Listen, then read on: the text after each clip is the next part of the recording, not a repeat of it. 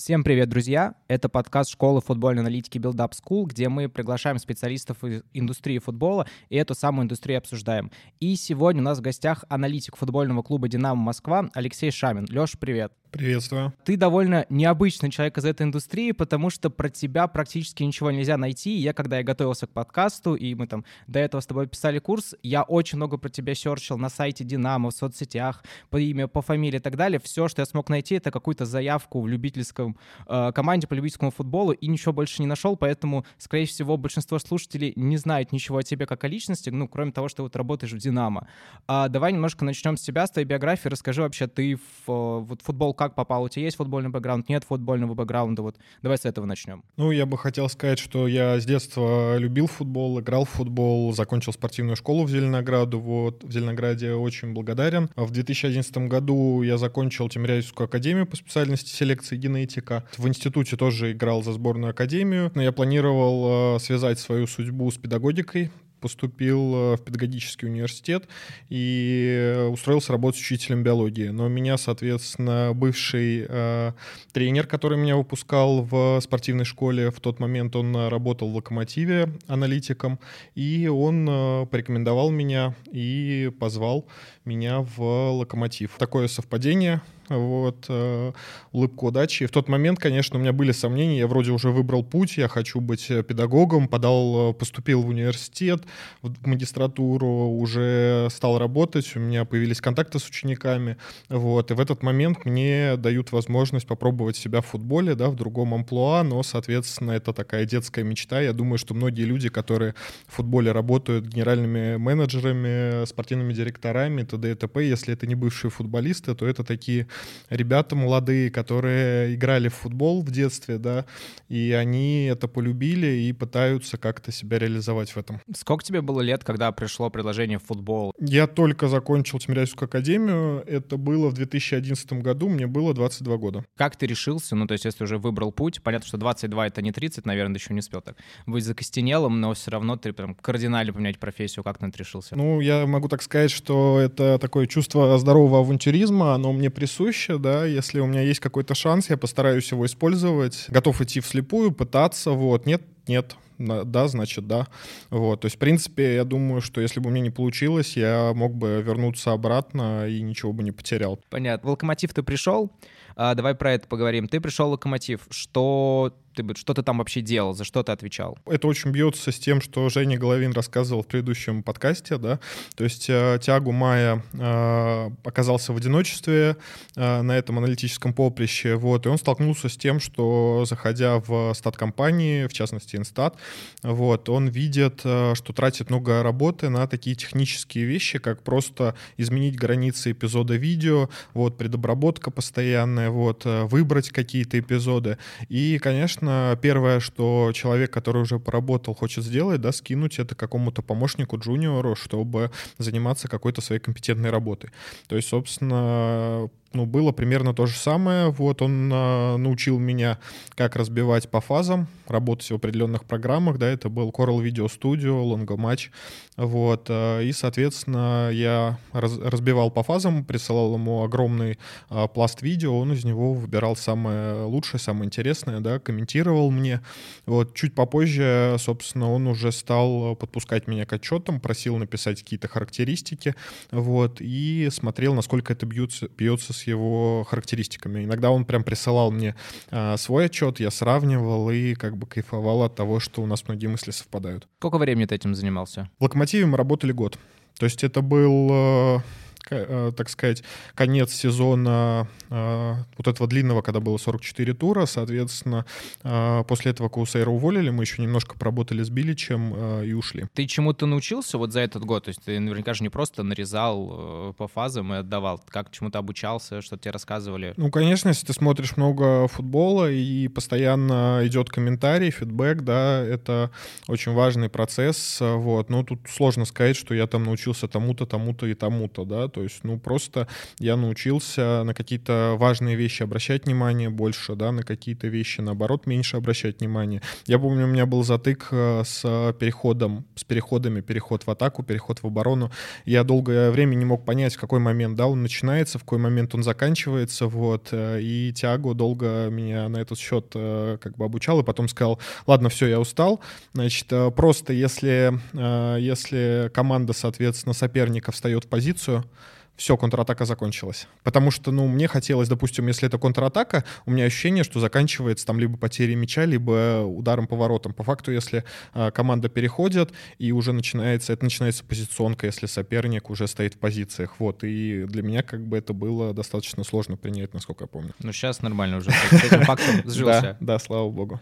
Окей, так вот, ты работал, получается, ты год в «Локомотиве». А, Кусейра, я, сори, я тут не очень в контексте, он был аналитиком основной команды «Локомотива». Да, только Тягу был аналитиком, да, давайте я расскажу немножко про штаб. Мне, в принципе, было очень интересно, а, как они работали, и потом из года в год, да, знакомясь с тем, что происходит в разных а, клубах, я все более уверялся, что они как бы на тот момент были очень актуальны, они были круты, да, им немножко там не повезло, и они в итоге вып- выпали из зоны Еврокубков и Кусейра уволили, но в целом я считаю, что это был суперсовременный подход, и если мы сейчас смотрим, что происходит, да, немного изменилось за 10 лет от того, что было у них, то есть это было такое внимание к деталям, развитие молодых футболистов, вот, такой тщательный труд, а, хорошая команда специалистов, да, то есть классное такое было делегирование внутри штаба, вот, а, поэтому, ну, я до сих пор уверен, что эти ребята, вот, а, на тот момент были очень актуальны, и, наверное, для Локомотива это была ошибка, что они уехали. Отработал ты с ними, получается, еще раз год. А, я пришел, да, в октябре-ноябре, а, собственно, я пришел, и они отработали до конца сезона. То есть э, в мае их уволили. Угу.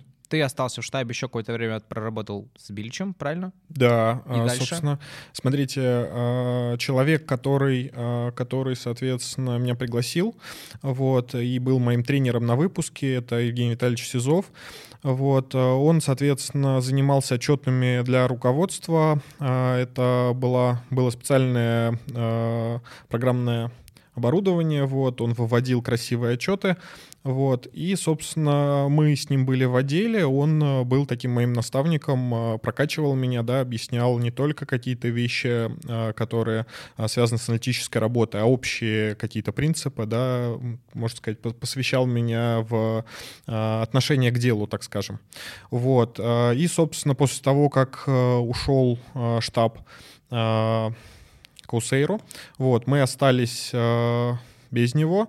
И когда пришел Билич, соответственно, мы, э, Евгений Витальевич встретился с Биличем, тот рассказал, что ему нужно. В принципе, это не сильно отличалось от того, что было при Кусейру. Вот, и мы стали уже работать вдвоем непосредственно для штаба Билича. Дальше как, как твоя биография развивалась? После того, как ушел штаб, э, штаб Кусейру, еще через некоторое время ушел э, Алексей Геннадьевич Смертин, вот, а поскольку у нас в футболе, наверное, вообще много где в бизнесе люди командами ходят из одной организации, организации в другую, да, то есть э, мы поработали еще 2-3 месяца, да, и по нефутбольным причинам а, нас э, попросили из «Локомотива». Я был на контакте с Тиагу и до сих пор с ним общаюсь, вот. Э, последний раз, когда я общался, он работал в системе Бенфики, всегда отвечает на вопросы, которые у меня возникают до сих пор, и помогает мне разобраться там, вот когда Хадл, мы начали работать с Хадлом, как раз я спросил у него, да, он мне достаточно быстро посвятил в дело, вот. И Тиагу очень удивлялся, он говорил, как так, мы приехали в Россию, да, работали год, нам заплатили там большие деньги, вот, э, я, собственно, тебе передал какие-то свои навыки, профессию, я был уверен, что э, как бы в этом идея клуба, то есть мы через год уезжаем, а дело наше живет, да, и через три месяца они тебя так легко отпускают, вот, то есть иностранцам э, это непонятно, потому что, условно говоря, когда иностранцев приглашают в Китай, да, их обставляют молодыми специалистами, и после этого, соответственно, весь опыт остается внутри страны.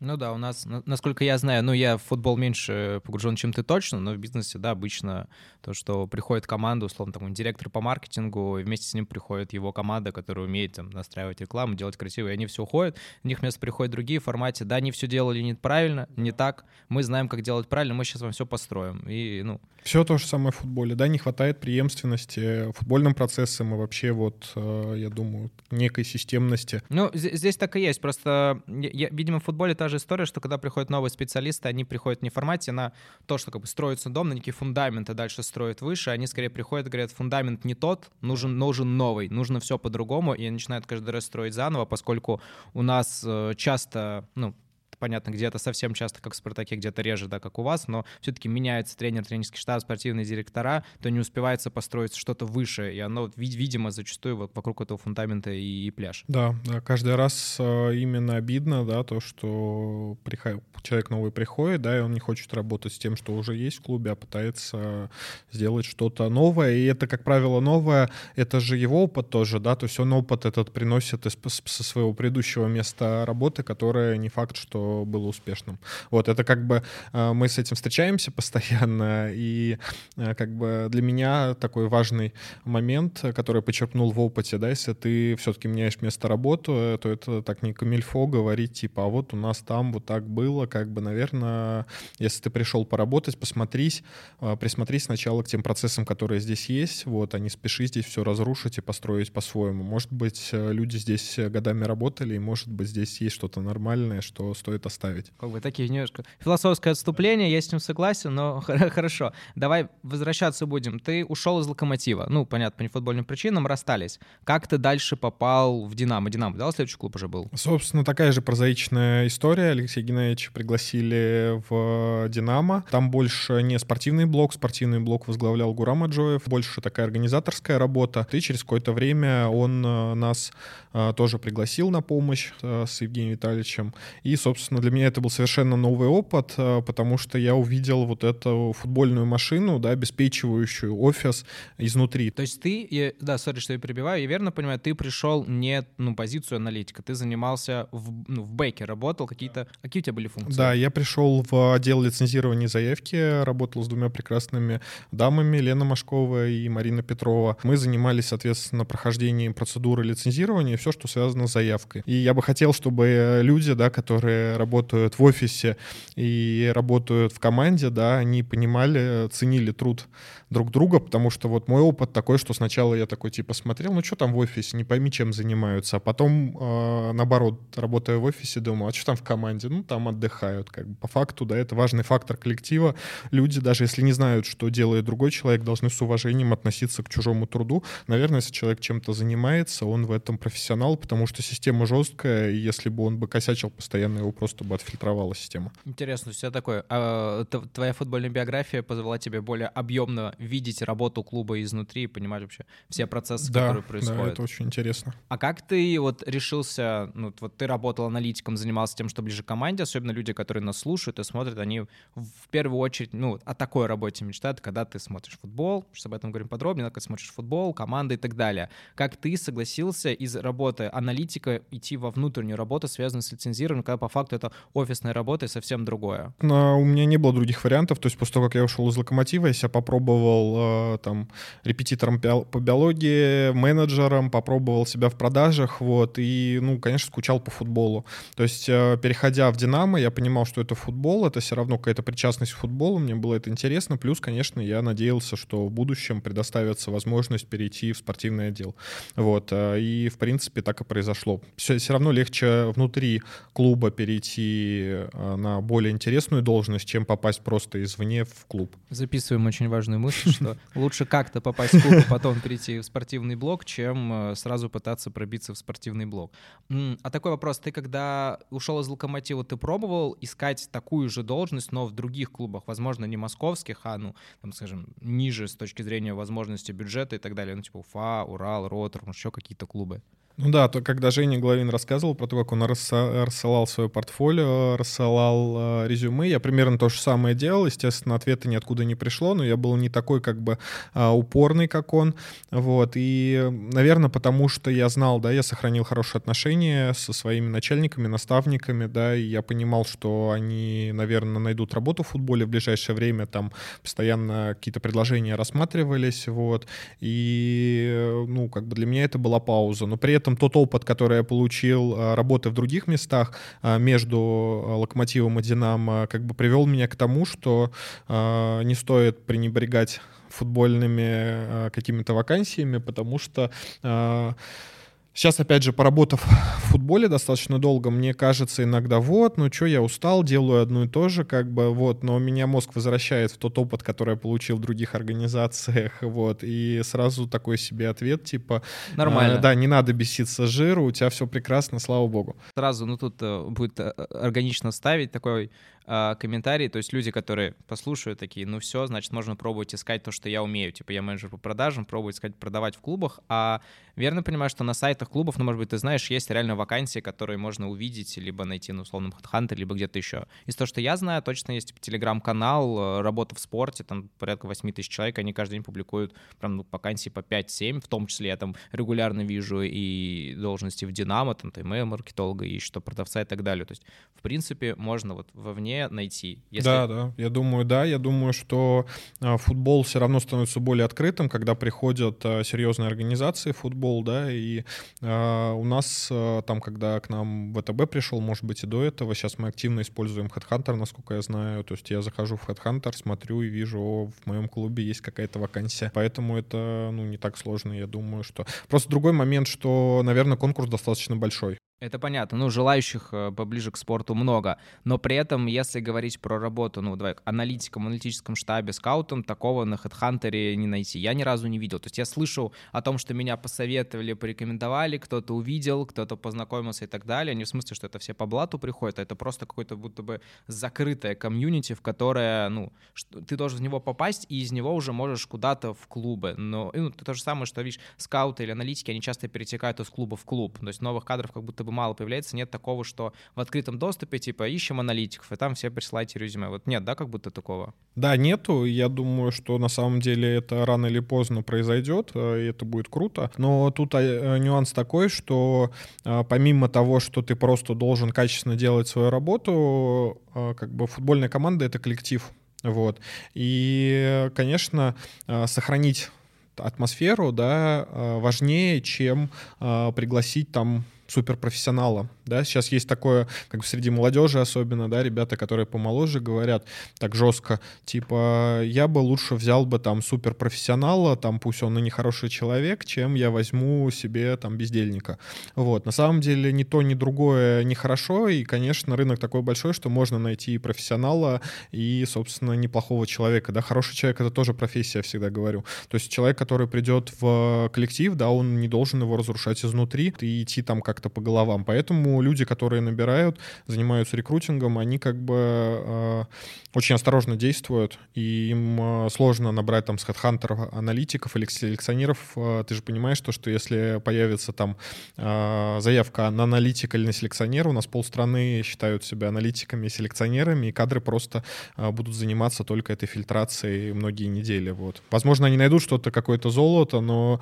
э, вся работа HR-отдела будет на долгое время приостановлено. Не знаю, не грустно, не. Я на самом деле с этой политикой согласен, потому что желающих масса, в том числе и не самых лучших вот по софт-скиллам, и такой вариант действительно возможен. Надеюсь, что нам, как школе, ну, удастся приложить руку к тому, чтобы в том числе появлялись какие-то новые кадры, и их как бы вот в это комьюнити можно было запускать. Возвращаясь к тебе, смотри, ты занимался лицензированием в «Динамо». Сколько времени это происходило, и как вообще получилось, что ты назад вернулся на позицию аналитика? Занимался я этим почти два года. В конце 2016 года э, в «Динамо» там в очередной раз поменялась власть и набирали новый селекционный отдел. Опять же, мой сенсей, да, Евгений Витальевич Сизов, он э, порекомендовал мне Дмитрию Валерьевичу Хохлову. Тот э, поговорил со мной, побеседовал, дал тестовое задание, его оно удовлетворило, да, и новый 2017 год я уже начинал в статусе аналитика селекционного отдела. То есть, получается, ты где-то 10 лет в футболе, из них аналитикой занимаешься около 5? Ну, половина, ну, да. Я думаю, половина. То есть, получается, год в «Локомотиве» и 4 года в «Динамо». Хорошо, смотри, тебя пригласил э, Хохлов, расскажи, за что ты отвечал изначально, аналитика, что-то другое, и дальше как вот развивалась, опять же, твоя карьера внутри этой функции?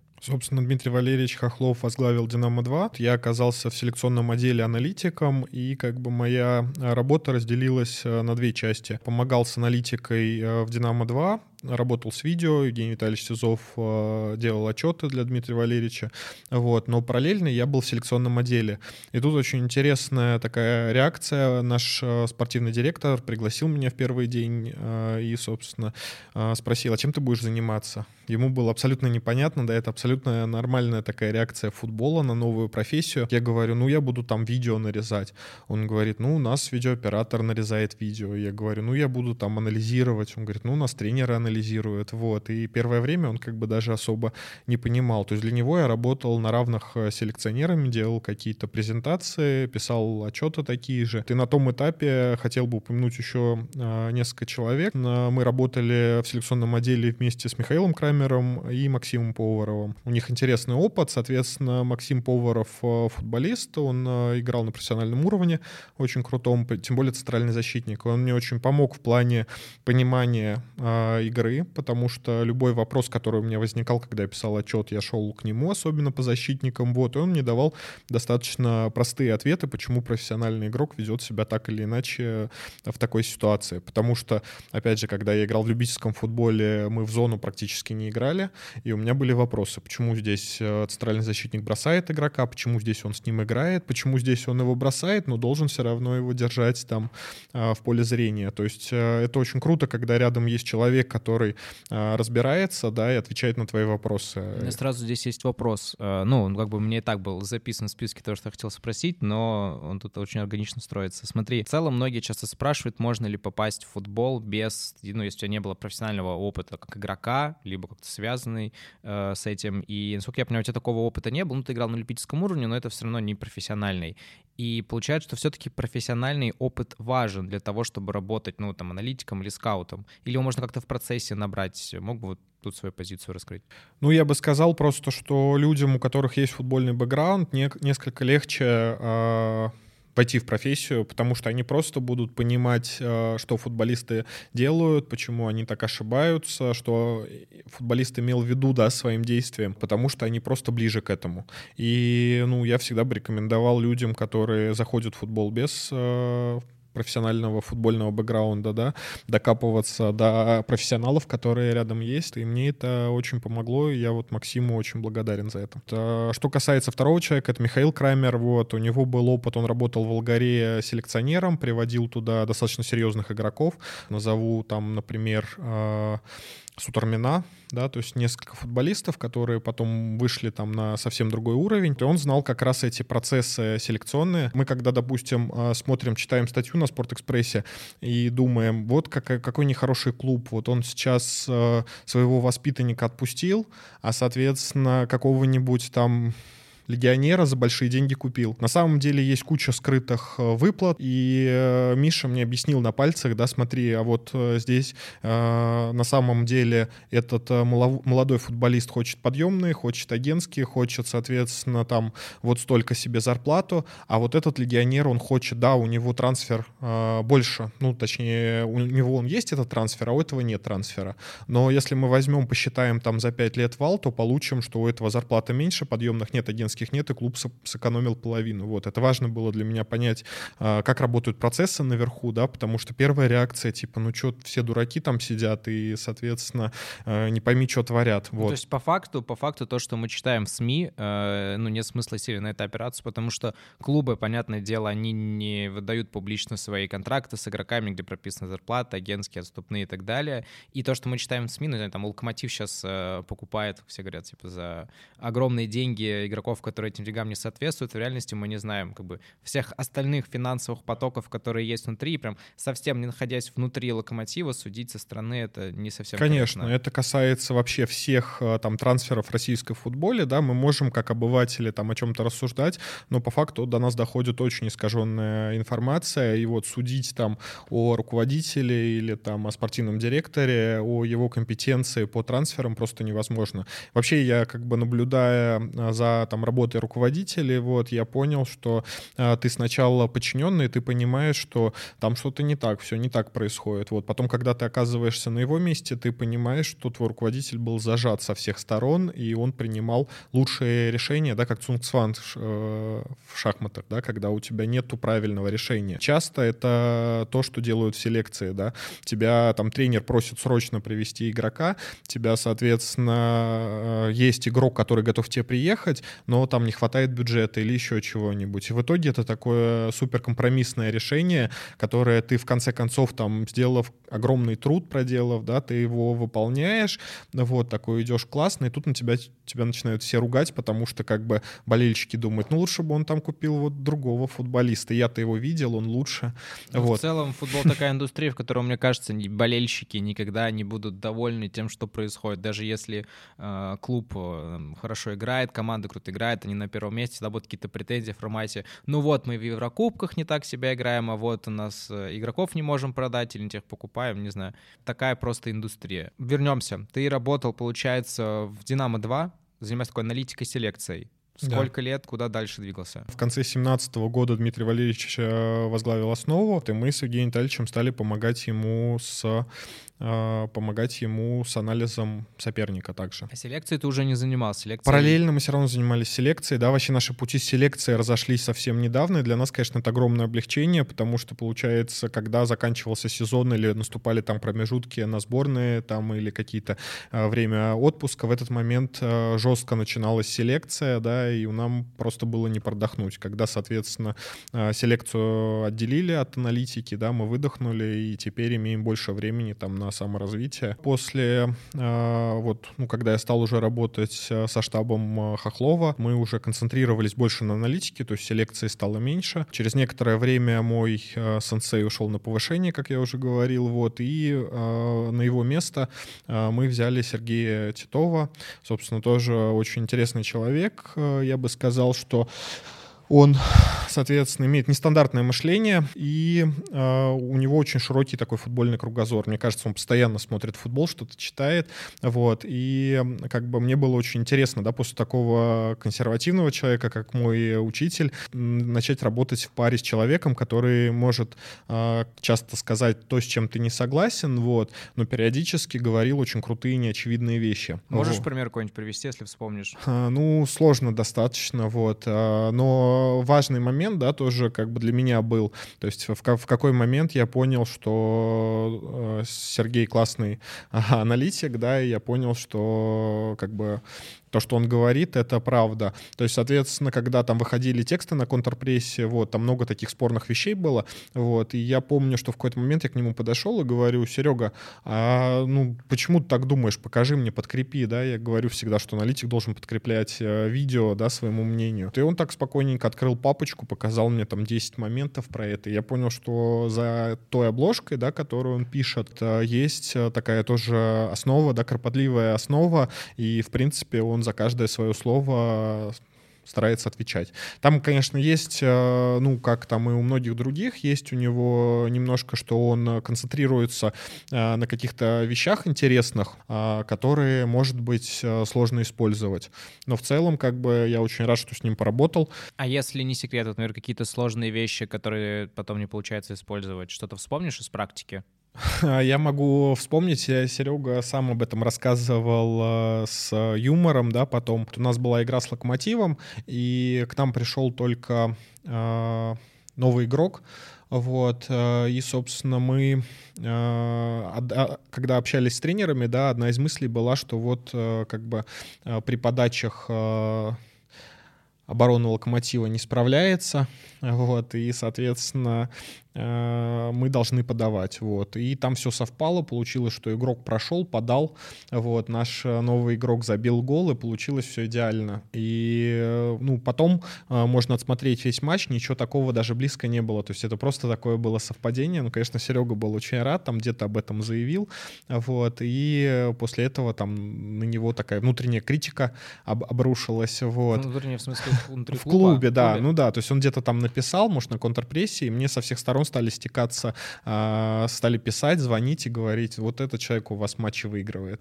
А, как бы, ну, это достаточно быстро закончилось. Серега понял, что тут важный момент, что тренер принимает решение, тренер несет ответственность за результат. Если ты позволяешь себе заявлять, что ты там где-то что-то подсказал, это сработало, и вы выиграли, да, то получается тренер не нужен, игроки тоже не нужен, не нужны, да, выходи на поле, забивай. И другой момент, что а, если ты говоришь, что ты там в чем-то поучаствовал, надо тогда говорить и о провалах, да, факапах. Соответственно, если ты а, говоришь, что вот здесь вот я поучаствовал и мы там смогли обыграть, то хорошо, когда мы там проиграли 4-0 или 5-0, выйди тогда и напиши там у себя где-то в соцсетях, что а, ну это я вот посоветовал, и мы проиграли.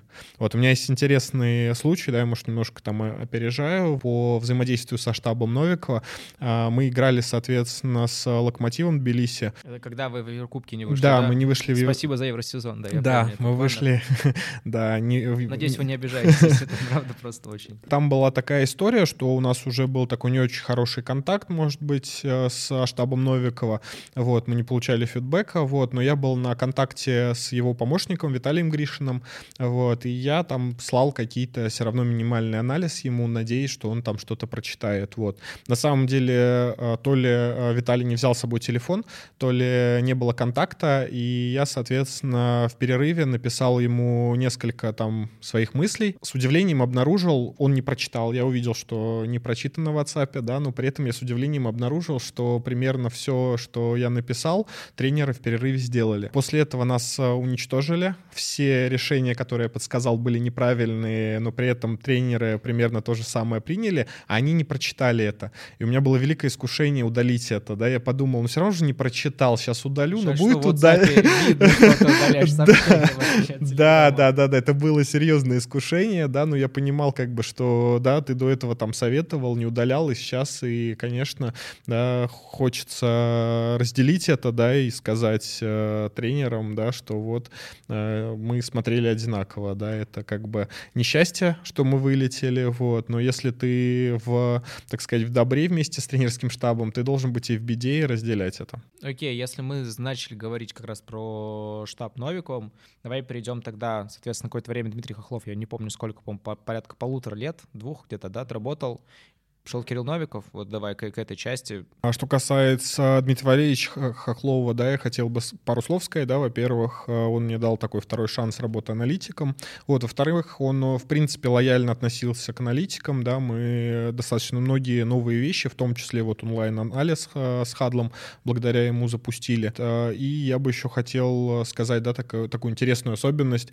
вот, опять же, Дмитрий Валерьевич и Юрий Валерьевич Никитин Никифоров, да, его помощник, вот, они бывшие супер, да, профессиональные футболисты, вот, я хотел бы отметить одну вещь, да, они, когда либо во время игры, там, тренировки подсказ, либо это просто разбор, да, меня всегда поражало, насколько они моментально выбирали правильное решение. То есть и на первых порах, поскольку я, в принципе, немножко долгий, да, подтормаживаю иногда, на первых порах я всегда, когда я это видел, слышал, да, я так проверял для себя типа, посмотрю подольше, а может быть, там было что-то интереснее, вот. Но потом бросил это дело, всегда совпадало, да, и мне, конечно, поражало, то есть э, люди, да, это вот профессиональный футболист, так работает мозг профессионального футболиста. Он за долю секунды э, понимает, как надо было сыграть. В, да, в каждое, в, ну, я бы сказал, это еще вот скорость э, интеллекта, скорость принятия решений, вот. Э, и, конечно, да, мне это все поражало, но, наверное, есть некая такая обратная сторона, что ребята, которые у них них играли футболисты, да, они все-таки футболисты, наверное, пока там кто-то, по крайней мере, пока не такие успешные, вот, и, наверное, это немножко давит, а, когда есть человек, который, соответственно, а, с бровки, да, постоянно тебе говорит, а можно было вот так сыграть, а можно было вот так, то есть такая концентрация на ошибках.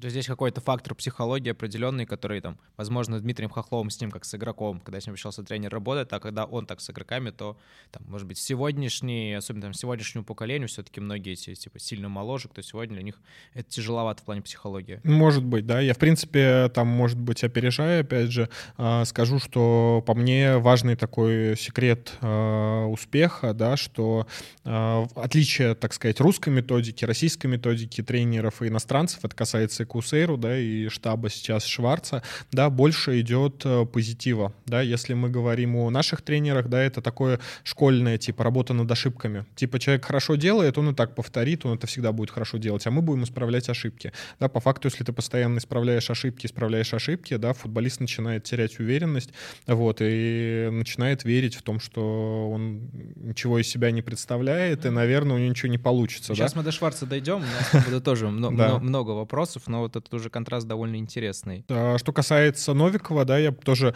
А, ну, собственно, в я считаю вообще то, что у нас была там э, весна 2019 э, года очень хорошая в плане качества футбола. Вообще э, у Дмитрия Валерьевича многие задумки были такие, как там сейчас Динамо играет, да, то есть мы пытались играть в прессинг, опять же, там быстрые атаки. Была прекрасная весна, но не было результата. То есть качество игры очень сильно расходилось с тем результатом, который мы показали. И, собственно, после этого мы затеяли такую серьезную перестройку. И, опять же, я думаю так, так что, наверное, мы немножко не рассчитали э, влияние да, на коллектив новых а, людей. И после этого команда зашла в пикет, и, собственно, штаб Дмитрия Валерьевича отправили в отставку. Это и, опять же, к тому, на каком фоне приходил а, Кирилл Новиков, да, то есть сейчас, опять же, много где можно услышать, что он играл там скучный футбол, это было неинтересно, невкусно, вот, но на тот момент, когда Дмитрий Валерьевич ушел,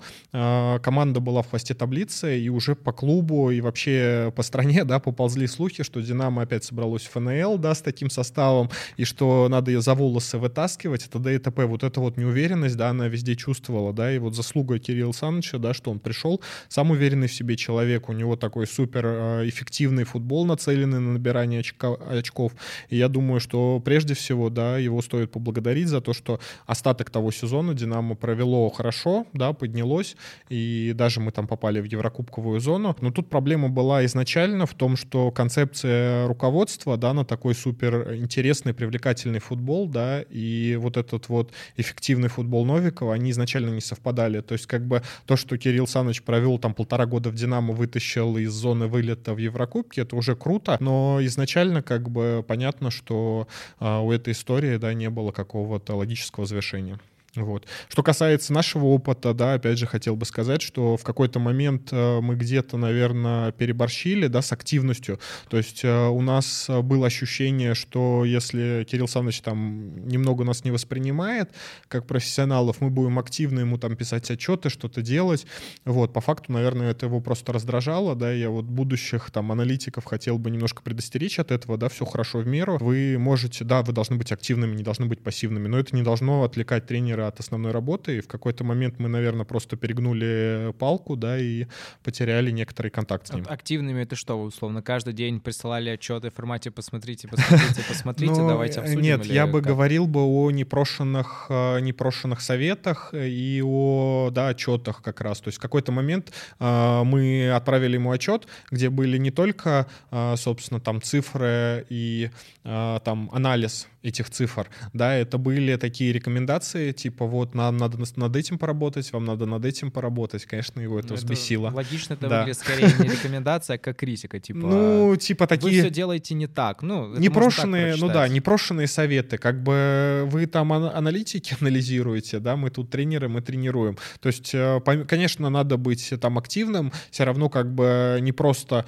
э, давать делать какие-то выводы и не давать э, рекомендации, да, какую пользу можно извлечь из этих выводов. Но, конечно, нельзя перегибать, то есть а, у тренера есть а, какое-то а, время на вас, и ну, не надо злоупотреблять этим доверием. А вот ты говоришь, что вы как бы что-то делали не под запроса сверх того, что скорее мешало, а вообще запрос какой-то был от Кирилла Какие мне нужны отчеты, сколько вообще был плотный контакт с ним? А, собственно, на момент, когда мы только начали, а, когда он только пришел, да, и мы начали взаимодействовать, у нас был достаточно плотный контакт, но потом а, этот контакт стал уходить, и там такой момент, это совпало все с ковидным, собственно, перерывом, вот, и потому что на трибуны нужны были QR-кода, да, под этим соусом никто не знал, как себя вести, мы окончательно выпали из тренировочного процесса, возможно, это был повод, но в целом, то есть в конце там осенью, да, у нас контакт уже почти прервался. То есть мы отправляли дальше все, что мы делаем, вот, но не получали никакого фидбэка на это. Окей, давай сейчас сделаем небольшую паузу и уже перейдем к тому, как сейчас строится твоя работа, как стоит Динамо и как, как строится работа с э, Шварцем.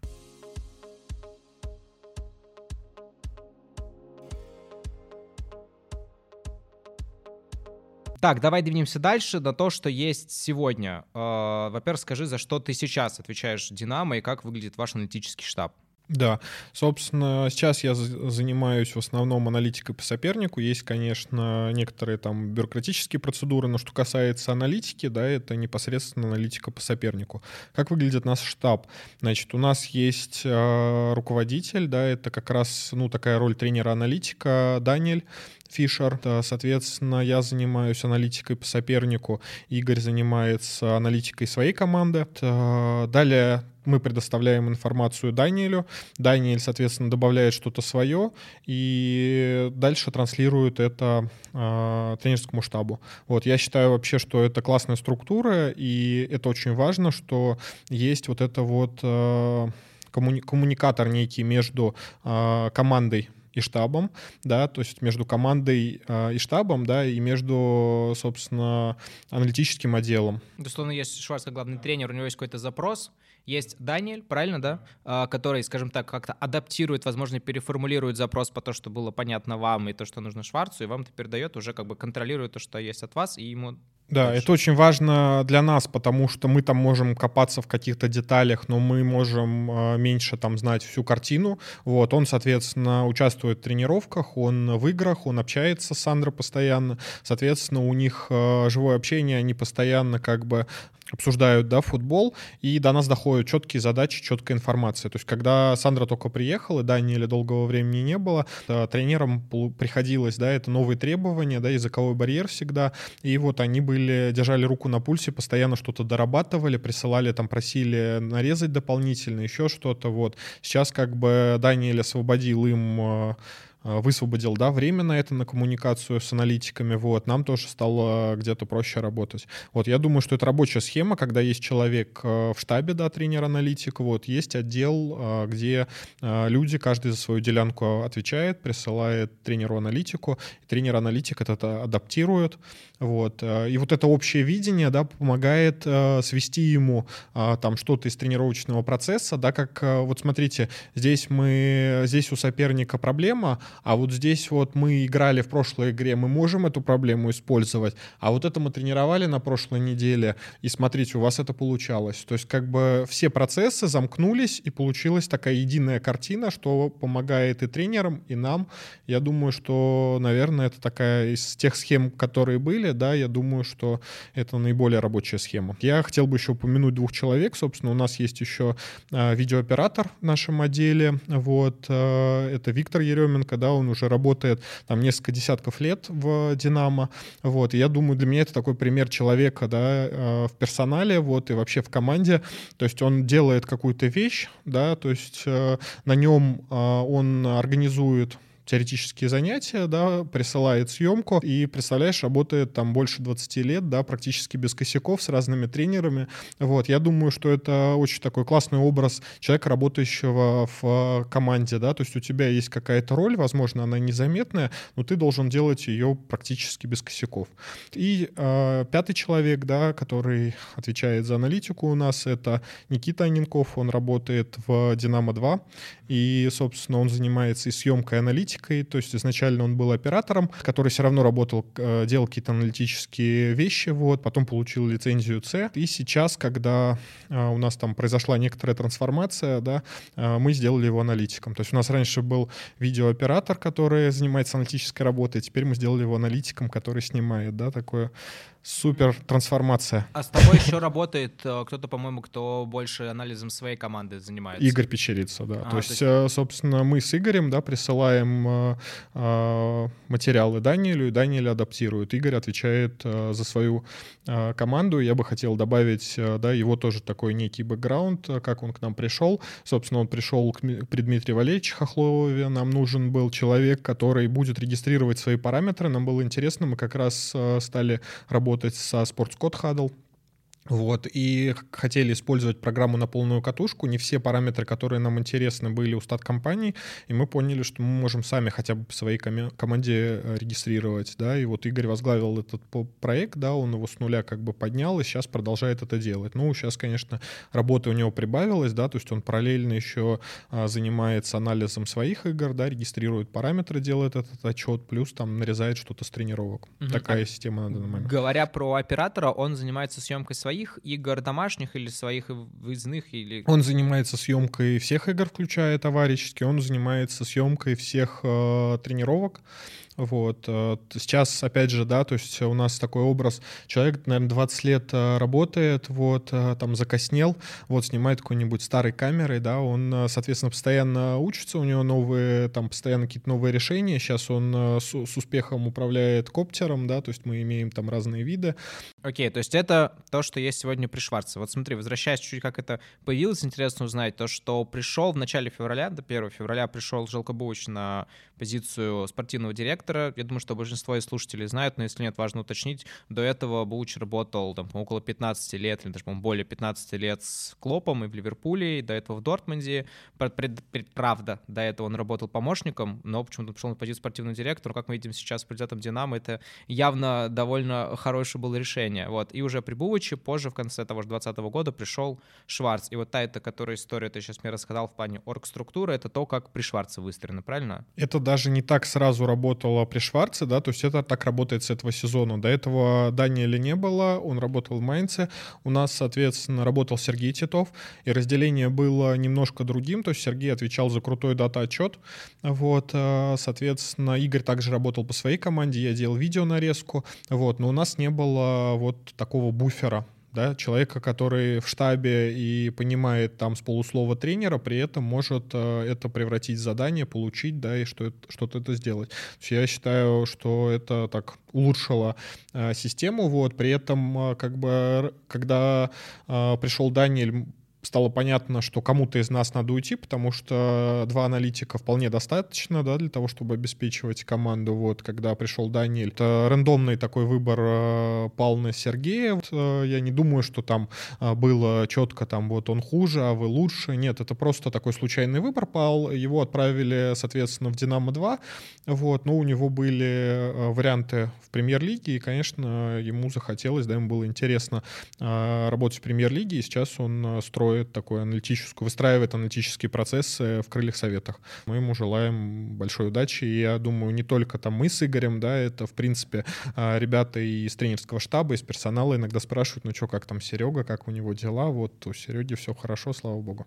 Это радует, потому что я тоже, когда узнал, что он уходит, э, я ему тоже пожелал удачи, мы с ним иногда общаемся, он рассказывает, как в крыльях, он говорит, ну, конечно, есть свои нюансы, но говорит, довольно хорошо получается. Мы тоже, как бы, или от себя лично, от школы желаем, чтобы все нормально получилось, все было хорошо, удалось построить в крыльях то, что и крылья хотят построить, то, что самому Сереже интересно строить. Что касается Желька Бувача, да, я считаю, да, что это такой крупный успех менеджмента «Динамо», что э, смогли с ним э, подписаться. И э, очень интересно, наверное, для меня было очень интересно. Мы знали, да, что он работает в, Ливерпуле с Клопом. Ливерпуль — это там перед, на передовой аналитике, там там, наверное, все само, цифры выигрывают, играют в футбол. Вот, и мы первый раз там, я прилетел на сборы в Турции, мне удалось пересечься, познакомиться с Желько. Я задал вопрос, Миша Крамер переводил на немецкий, я задал вопрос, э, ну, чем аналитики вообще занимаются, да, и чем должен заниматься аналитик. А Желька, он такой прямой, и если он что-то думает, он никогда выдумывать не будет, что-то там приукрашивать. Он говорит, «А, ну, делайте то, что просит тренер. вот. И, конечно, для меня это было откровением, да. Он говорит, ну, там, а я говорю, а что вы в Ливерпуле делали? Он говорит, ну, они там какие-то отчеты читали, писали, мы их читали, как бы. Ну, то есть, как бы не надо чего-то такого выдумывать, да, то есть нам хочется какой-то такой секрет успеха, да, такой волшебной игрально идти. Вот, нет, надо просто монотонно работать, да, относиться строго вот, к своей работе, с уважением к людям, вот, и, наверное, это секрет успеха такой, который на поверхность. Видел а, в целом, вот говоря про то, что когда пришел Буч, потом пришел Шварц, вообще работа, связанная с аналитикой, как-то поменялась? То есть, да, с одной стороны, понятно, есть простая есть дело то, что говорит тренер, но явно, что между Бучем и Шварцем, что то, что они оба немцы, окей, когда-то до этого один, ну, Шварц из Германии приехал, Буч тоже до этого когда-то был в Германии, между ними есть, я уверен, какой-то плотный контакт, раз он его привел. В целом, сама аналитика в клубе, она как-то изменилась, и ваша работа, и работа, может быть, скаут, ну, скаутинга? Я думаю, думаю, что главный момент, да, это то, что Сандра перед тем, как нам пришел, он уже работал с аналитиками, у него был такой опыт, и опыт, видимо, был положительный, слава богу, да, что там, видно, в Майнце хорошие аналитики работали, поэтому он сразу отнесся к нам с доверием, и вот это вот важно, то, чтобы тренер, да, я не знаю, может быть, этому надо учить тренеров, ну, там, не знаю, в высшей школе тренеров, еще как-то, но тренер должен ну, уметь пользоваться инструментом аналитики, да, и тогда он будет относиться к доверию критериям. Это как, не знаю, если любой инструмент, если у тебя там есть иголка, например, вот, и ты, э, если ты умеешь ей пользоваться, она принесет тебе пользу. Если нет, да, ты боишься уколоться. И у нас, соответственно, нет у многих тренеров опыта работы с аналитиком, и они думают там, а что делать? Ну, давай я сам буду заниматься аналитикой. Данных много, видео много, все время будет уходить на аналитику. Может, он лучше сделает, чем аналитик, э, но, соответственно, потеряет время на какую-то более квалифицированную работу. То есть это основное отличие. То есть есть нам были сразу сформулированы четко задачи, мы их выполняли, был фидбэк, то есть такое четкое, прозрачное. Я думаю, это ключевой момент, то есть э, что у него был опыт работы с аналитикой. И это важно, потому что если этого опыта у тренера нет, то аналитику приходится идти вслепую, где-то там что-то показывать, доказывать. То есть такое большое, не знаю, ну не отличие, но, скажем так, разница между тем, как э, работа была при там, русскоязычных, русскоговорящих тренерах, с кем ты, в случае, работал, когда пришел Шварц, в том, что Шварц довольно легко и быстро смог интегрировать вас в свою работу, то, которое есть у него, для того, чтобы это приносило результат ну и тренерскому штабу, ну и как бы всей команде окончательно. Ну да, я думаю, что, в принципе, у нашей тренерской школы все равно есть некая такая подозрительность к аналитике. Ну, там, типа, я же сам анализирую, а эти ребята такие какие-то странные, опасные, не пойми, чем занимаются. Вот, может, я сам буду, а может быть, там, тренеру своему, там, помощнику скажу. Вот, а здесь было четко, как бы, с самого начала доверия. Вот вы аналитики, я вам доверяю, вот вам делянка, вы будете работать, экономить время, да, если что-то мне не нравится, я вам скажу, как это надо делать. То есть э, как раз когда Женя Головин рассказывал, что вот э, ушел Карпин, нам пришлось там выстраивать с нуля, да, это абсолютно наша такая ситуация, когда э, там тренерский штаб меняется раз, тренерский штаб меняется два, и ты не знаешь, в принципе, что делать, как бы, что хотят, что хочет тренер, как к нему подойти, сказать, а может вам это надо, а может вам это надо. То есть нету четких алгоритмов. Всегда проще работать, когда у тебя есть руководитель, и руководитель четко формулирует свою задачу. Смотри, такой есть к тебе вопрос. А, получается, ты сейчас работаешь э, с, с немецко говорящим тренером со Шварцем, у вас спортивный директор тоже немец, который раньше занимался, ну, был заместителем Клопа, и в целом есть такая тенденция сегодня, что немецкий футбол, немецкие тренеров их становится все больше, в том числе там ВПЛ, понятно, тот же Клоп, есть, э, господи, тренер Челси, Тухель, Тухель, э, говорят там про Россию, есть ТДСК, который хорошие результаты показал Спартаком. На твой взгляд, это вот тенденция, с чем она связана? Действительно ли немецкая школа тренеров, она так типа сильно шагает вперед? А, ну, во-первых, я бы не стал все-таки абсолютизировать. Я думаю, что а, мы вообще любим крайности, да, и, допустим, если там получилось у ТДСК, получилось у Шварца, да, мы хотим каких-то э, рецептов, типа сейчас привезем. например. А, ну, может быть, у него еще получится, мы ну, ничего не знаем, но я просто к тому, что привести 16 немецких тренеров, да, и шагнуть в будущее. Наверное, это не очень правильный подход, да, каждый из них обладает какими-то своими индивидуальными качествами. Что касается общего, да, очень интересно, что в свое время, когда я еще заканчивал институт и как бы доминировала в мире Барселона, мы с другом, да, с подачи друга, а, стали смотреть вторую Бундеслигу. Это было очень интересно с точки зрения того, что э, они играли постоянно вперед. То есть вот защитника они только что отобрали, он вроде наелся, надо мяч подержать, отдохнуть, он сразу дает вперед, побежали, опять ошиблись. То есть это такие постоянные волны в одну сторону, в другую. Это было очень захва- захватывающе, да, мы смотрели, это кайф- кайфовали. Конечно, я рад, что сейчас эти люди, да, то есть вот эта школа, она как бы э, доминирует в чем-то, а, потому что на самом деле мы должны не забывать, да, не только, что футбол — это результат, футбол — это болельщики, и, конечно, болельщикам интересно смотреть, как а, тут вот а, футболист несется, терпит из последних сил, не боится рисковать, отдает вперед. Вот это очень круто. И я думаю, что не знаю, как бы с чего это началось и какой рецепт, да, но, соответственно, вот эта вот философия да, гегенпрессинга, да, которая родилась в Германии. Вот, она очень действенная, и в целом мы должны быть, э, наверное, благодарны а, тому, что она существует, потому что она очень сильно освежила футбол, да, футбол стал э, более ярким, интересным, да, говорят, что есть э, прагматики, романтики, да, и вот они, возможно, следующий период будет прагматичный, но сейчас вот романтики победили, и футбол это вкусно, интересно благодаря ним. А я верно э, слышу тебя, что аналитик, ну, мы уже так несколько раз э, вскользь это затрагивали, что аналитик — это некая какая-то уникальная профессия, не хранитель уникальных знаний, это скорее человек, который экономит время тренера. То есть как бы любой тренер, мы тоже с тобой, по-моему, как-то раз уже обсуждали, ну, до этого просто, когда общались, что любой тренер, скорее всего, намного лучше проанализирует э, матчи, быстрее качественно, просто потому что лучше понимает, что ему нужно, и аналитик не делает уникальную работу, он скорее эко, ну, делает то, что мог бы делать тренер, но при этом экономит его время. Ну да, я как бы думаю, что конкретно что касается игровых ситуаций, конечно, человек, который непосредственно знает, что он хочет, он сделает это лучше. Вот, и в принципе у нас а, так и было, то есть а, берет тренер, смотрит матч, просит оператора нарезать, дает ему тайминг, тот нарезает, и все так работает. Но суть в том, что если у тебя есть аналитики, то ты можешь, во-первых, проанализировать больше матчей, во-вторых, соответственно, сейчас огромное количество цифр, инструментов, и тренеру надо постоянно совершенствоваться, как как-то пытаться в этом прокачиваться. То есть по мне, если тут есть два пути, либо тренер отказывается вообще там от аналитики, делает какую-то минимальную для себя на бумажке пишет, вот, либо он погружается в это море, да, и оно его просто поглотит, э, и, соответственно, он э, э, начнет терять время на более квалифицированную работу. Просто ну, надо понимать, что вот тренер — это квали- более квалифицированная профессия, да, а, соответственно, аналитик — это подносчик снарядов. И как бы он может либо замкнуть это на себе, вот, э, либо делегировать кому-то, и тогда он получит э, какой-то э, дополнительный инструмент, но, соответственно, будет экономить свое время. Ну, все, все как в бизнесе. Есть да. руководитель, он может все, конечно, делать да. сам, но по факту эффективнее отдавать э, другим. Поэтому, да, меня удивляет иногда некоторая ревность, да, это вот там, не знаю, год назад была там конференция,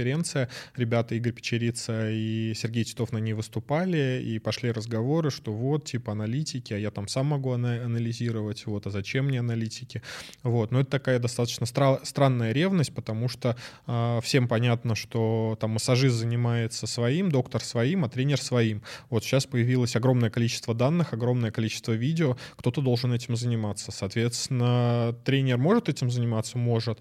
Но зачем он это будет делать, если он делает более квалифицированные вещи? Ну да, мне, знаешь, что кажется, как раз ты правильно начал говорить про инструменты. Условно, раньше не было такого объема информации. Раньше, ну, аналитик, э, он что делал? Он даже не аналитик, скорее функция анализа была такая, что ты, дай бог, на ВХС-кассетах нашел записи какие-то, да, там несколько посмотрел то, что смог, в целом все понятно. Сейчас тебе есть записи с разных камер, с тактической камеры, с ТВ-камеры, э, записи своих соперников, записи, опять же, там, из-за ворот. Отдельно появляется статистика, цифры и так далее. И действительно, скажем так, объем информации и вид этой информации становится столько много, что действительно, наверное, имеет смысл выделять под отдельного человека, иначе это просто физически невозможно успеть сделать. Да, либо отказаться от этого, сделать вид, что ничего не происходит, либо отдать это другому человеку, которому ты доверяешь. Правильно понял, что у вас, получается, основное связующее звено между аналитическим делом Динамо и Сандра — это Даниэль. Да. Как?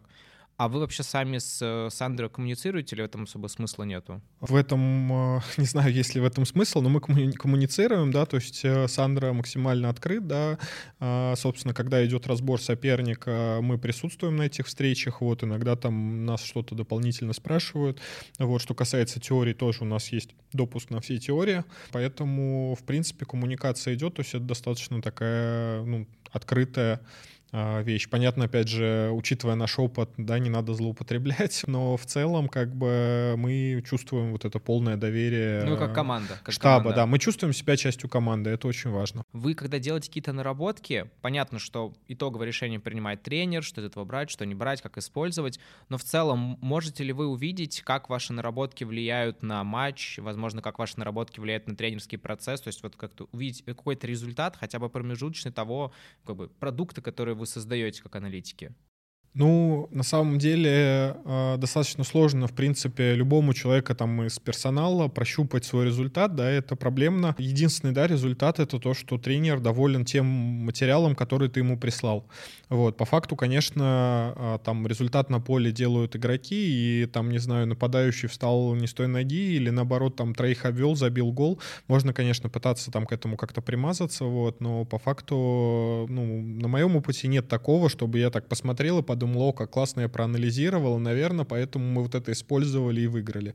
Да, прямой связи ну, никогда не чувствовал. Поэтому важен фидбэк и вот это вот взаимодействие с тренером, да, то есть наша мотивация — это, а, соответственно, то, что тренеры нас поддерживают, говорят то, что да, ребята, спасибо, вы там нам помогли как ну, то есть ситуации, конечно, в формате, вот у вас была крайняя игра с э, «Зенитом», которая перед зимней паузой, условно, что мы знаем, что «Зенит» очень высоко нас будет встречать, и значит, мы особое внимание на вот условно, недельный цикл перед игрой с «Зенитом» будем на тренировках уделять тому, чтобы из высокого прессинга выходить. Вот такого, таких ситуаций скорее не бывает. Нет, я бы сказал, что они бывают, но тут именно вопрос в чем? В том, что... Вы ли, а, вы ли, вы ли помогли это решение Да, принять? вопрос в том, что нету такого, что я бы увидел, но не увидел Сандра или кто-то из его помощников.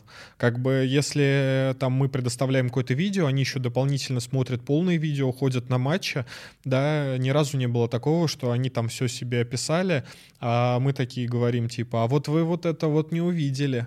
И они потом, а, да, мы не увидели, это используют и выигрывают, да, нет, такого нету. Там сидит э, пять человек, да, каждый из них классно разбирается в футболе, и удивить их достаточно сложно, и, наверное, не нужно. Смотри, мы в основном говорим про анализ, и это анализ, который вы делаете до матча, ну, либо после матча.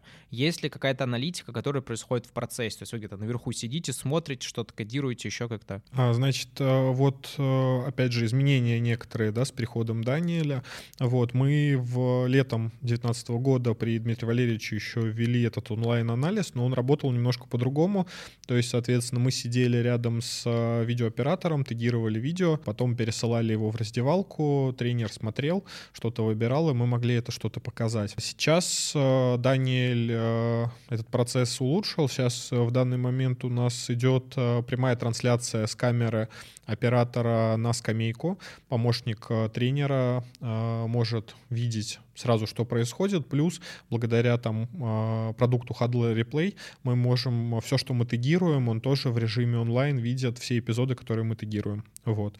То есть, э, соответственно, во время матча а, Виктор снимает матч, а, рядом, соответственно, мы с Даниэлем. Даниэль смотрит матч, говорит мне, что тегировать. Вот это тоже важно. Первое время мне казалось, типа, я могу один сидеть с ноутбуком и тегировать, и смотреть. Но если ты начинаешь тегировать, ты не смотришь на то, что на футбольном поле. Это очень важно. То есть э, я думаю, что во время анализа, да, важно два человека, потому что Даниэль постоянно на контакте со скамейкой запасных. Вот, он смотрит футбол, говорит мне, вот мне нужен этот эпизод, нужен этот эпизод. Соответственно, я это тегирую. А после этого это транслируется тренерскому штабу такая история. Игорь, соответственно, опять же, это требует дополнительного оборудования. Игорь отвечает за техническую поддержку внизу, он находится в раздевалке, вот, там за выведение на экран отвечает, плюс за ресивер, да, приемник, который находится рядом со скамейкой. И как, вот получается, во всем этом массиве работы, что делается во время матча, до матча, как у вас вообще недельный цикл строится именно вот твой и аналитического отдела? Если мы берем такой идеальный цикл, когда мы играем две игры в воскресенье, вот, получается у команды... Две игры в воскресенье? Ну, то есть мы играем в воскресенье, а потом в следующее тоже воскресенье. А, Такое все, практически, неделя, да. Все, то есть понял. такого не бывает практически, но чтобы как-то вот структурировать, мы будем исходить из идеального случая. Вот, хотя у нас последние как раз две игры были в воскресенье, это было круто. Вот, а, соответственно, а, у нас а, в понедельник восстановительная тренировка у футболистов, во вторник это выходной, и в среду тренеры хотят уже видеть полные выкладки по сопернику. Вот, соответственно, когда команда заминается в понедельник и во вторник отдыхает, да, у нас самая напряженная работа, потому, потому что к моменту игры нашей воскресенье должно быть уже, соответственно, видео по всем матчам, кроме того, который не состоялся, потому что соперник наш тоже сыграет в это воскресенье, допустим. Вот. И то есть я имею разбор всех игр, кроме одного матча. Сколько игр ты предоставляешь? Четыре. Mm-hmm. Вот. Плюс э, Даниэль параллельно разбирает какие-то игры, да, то есть э, получается, наверное, там от пяти. Вот. То есть он смотрит по э, схожей схем, схеме, чтобы соперник соперника играл по той же похожей схеме, по которой мы играем. Вот. Важен контекст очень. И, собственно, получается, в понедельник я допиливаю видео, я разбираю последний матч соперника, вот, создаю какие-то файлы уже по фазам, вот, отправляю Даниэлю, вот, это там либо понедельник вечер, либо вторник утро, вот. Э, вторник у меня есть, э, чтобы заняться голами и стандартами. Вот, опять же, то, что Женя говорил, Головин, да, такая же абсолютная история. Получается, стат-компании не предоставляют достаточно качественного видео, да, мне бы очень хотелось скачать 100 моментов вот, и отправить их тренеру. Но по факту там 50, ну, не знаю, 30 точно будут э, не очень хорошие. Вот. И фактически там полдня у меня уходит просто на то, чтобы выставить границы эпизодов правильные, убрать там какие-то э, левые э, вот, повторы и отправить тренерам. И то как бы объем такой, что в итоге там какие-то косяки э, поблагодарю, да, тренеров, да, в частности, Волкана Булута, который за стандарты, именно за анализ стандартов отвечает, да, за то, что он достаточно лояльно э, к этому относится. Пару раз я загружал, потом заходил, смотрел и видел, там, я мог э, стандарт э, обороны загрузить там в атаку, да, то есть это просто такая механическая работа, подготовка, да, то есть тут никаким анализом не пахнет. Дальше в среду мы встречаемся с тренерским штабом, участвуем в обсуждении, делаем нарезку для тренера по вратарям. Вот, тут тоже такая же примерно механическая работа. Мы нарезаем пенальти, штрафные, вот, там как-то их располагаем, обрезаем, достаем дополнительно, там подачи. Объем удары. данных давай здесь сразу. То есть я услышал, когда мы говорим про матчи, то, что ты делаешь в понедельник, когда анализ по фазам атака, обороны, перехода, четыре матча ты смотришь, правильно? Да. Говоря про вторник у тебя идет, это стандарты. Сколько примерно тебе надо? Или ты посчитать, типа, в стандарте, типа, мне нужно 30 аутов, примерно, ну, есть какой-то а, Последний раз, да, то есть был, было изменение, да, мы присылали Волкану все матчи предыдущие, да, то есть, условно говоря, да, в 15 15 туре мы играли в, с Арсеналом Тула, да, и я прислал все стандарты за 14 туров. Так стандарты сюда что попадает? Штрафные подачи и, собственно, угловые, вот, и если команда использует ауты. А это и в фазе атаки, когда словно и в фазе обороны? фаза атаки. Только фаза атаки. Да. Угу. То есть нам интересно, как, собственно... Нет, подожди, а, оборона тоже. Угу. Да, и, обор... и, и оборона типа, очень много. Но это много, да, файлов.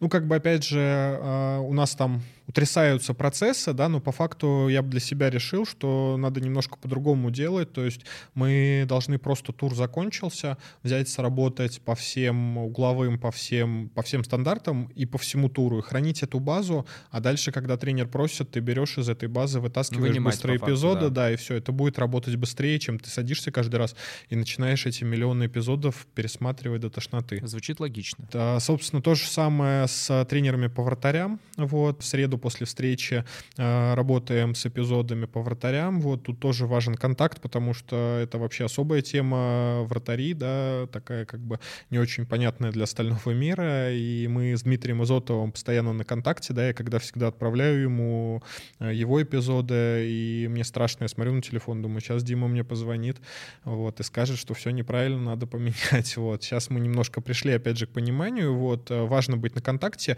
и понимать, что хочет, да, твой заказчик, потому что как бы когда ты отправляешь и нет фидбэка, да, у тебя сомнения. Может, я вообще что-то не то нарезал, потому что как бы для меня важно одно, для вратарей вообще важно совсем другое. Я вообще правильно слышу, что навык коммуникации критически важен для работы аналитика, потому что я вот сколько слышу, тебе нужно пообщаться с тренером по вратарям, с тренером по аутам, с ребятами, которые с тобой вместе работают работают, кто работает там с Игорем, отдельно нужно поработать с оператором, отдельно вы общаетесь с Даниэлем, то есть тут очень, много коммуникации. Ну да, это правда, но сейчас опять же Даниэль нас разгрузил, потому что многие вопросы мы решаем через него. Вот, а, по крайней мере, с а, а, русскоговорящими тренерами мы можем сами, да, то есть а с а, немцами, да, то есть мы общаемся через Даниэля, Даниэля это очень упростило ситуацию. Но объем все равно большой, то есть не то, что ты весь день сидишь за компьютером, такой, мне надо, мне написали, не знаю, условно поставили задачу в каком-то внутреннем э, менеджере по задачам, так, типа, проанализируй 30, э, последние, там, типа, 5 матчей, такой, окей, загрузил, и такие, ок, там, задача выполнена, там все сложнее. Нет, конечно, общение идет постоянно, это причем не только с тренерским штабом, идет общение с со скаутами все равно остается. Параллельно там могут СММщики прислать э, какую-то просьбу, да, я не говорю, что это какой-то большой объем, ну просто вот просьба, которая ты там что-то делаешь, а тебе надо 5 минут своего времени вырвать, да, и тоже закрыть, потому что мы команда, мы делаем как бы один продукт. То же самое там иногда к нам э, кадры могут обратиться, посчитать какую-то статистику, потому что это важно с точки зрения контрактных обязательств э, клуба. Юристы, там свежий пример, юристы для КДК просят какие, какое-то видео нарезать. То есть в клубе, да, ты работаешь в коллективе, и это супер важно со всеми общаться, со всеми находить общий язык и относиться к уважению. Мы делаем одно общее дело, не так, что, знаешь, я тут важными делами занимаюсь, как бы, а ты там сам себе найди, вот. Иначе, как бы, следующий момент будет тебе что-то понадобиться, будет точно такая же реакция, а в итоге, как бы, клуб не идет вперед. Ну, то есть клуб, как и любая, в принципе, бизнес-организация да, в этом да. плане. Все то же самое коммуникация очень важна. Окей, возвращаясь к тому недельному циклу, получается, в среду ты делаешь, э, что касается ну, вратарей, и потом до игры проходит еще четверг, пятница, суббота. Что Четверг, э, собственно, готовим индивидуальные нарезки по сопернику. Вот. Э, пятница, суббота — это уже подготовка вот тех матчей, трех матчей, кроме последнего, по сопернику. Но при этом как бы не хотелось бы так, типа, мы тут, смотрите, мы всю неделю работаем как рабы на галерах. Конечно, нет, в футболе очень так все волнообразно. Получается, во-первых, эта работа не занимает прям весь день. А, мы можем что-то сдвинуть, вы, выбить себе, да, получить какой-то выходной, во-первых. А, есть время все равно на семью, на общение с коллегами, на развитие. То есть э, не так все плохо, но при этом это волнообразность. То есть мы выбиты из того графика там пятидневки и два дня мы с семьей, да, нет, это не так. То есть вот здесь у нас короткий цикл, и мы умираем, потому что кубок, а здесь, соответственно, у нас перерыв на сборные, и мы такие там спокойно решаем какие-то свои вопросы. Ну это я правильно понимаю, у Динамо сейчас нет Еврокубков, то есть если бы вы играли там в лиге чего угодно, чемпионов э, Европы, конференции, то у вас был бы цикл, ну, короче, был бы сильно больше матчей, больше приходилось бы анализировать анализировать, наверное, было бы более интенсивно. Да, да, я думаю, что если мы, дай бог, попадем в Еврокубки, ну, да, пока это... такими темпами точно попадете. Посмотрим. Это вопрос, который, да, возможно, придется решать. Посмотрим. Вот, ну, у нас есть тоже там дополнительные внутренние ресурсы, да, мы можем как-то привлекать, опять же, аналитика Динамо-2, может быть, кого-то из Академии, вот, и, собственно, а, потом взамен что-то им делать. То есть я думаю, что когда организация большая, люди работают э, вместе, да, то эти все вопросы вопросы мы закроем. Окей, давай сейчас снова сделаем небольшую паузу, воды с тобой попьем. А можно дальше... еще, еще давай. я вот, мы про цикл сказали, да, ага. но не сказали про Игоря Печерицу, да, потому что у нас да, это важный да, я момент. хотел спросить, да, я так и не понял, где его функция, вот я понял, что делаешь ты. Это все только по сопернику. А что касается своей команды, Игорь — это тот человек, который три раза смотрит э, свою игру, поэтому если мне надо что-то уточнить по тому, как мы играли, да, я больше доверяю ему, чем своему взгляду, да, представляете, три раза там на замедленный посмотреть. Почему? Потому что, во-первых, э, как только игра закончилась, ночью уже там к утру тренерам нужна разбивка по фазам, вот, э, соответственно, после этого он э, делает индивидуальный разбор, индивидуально по футболистам загружает там в понедельник.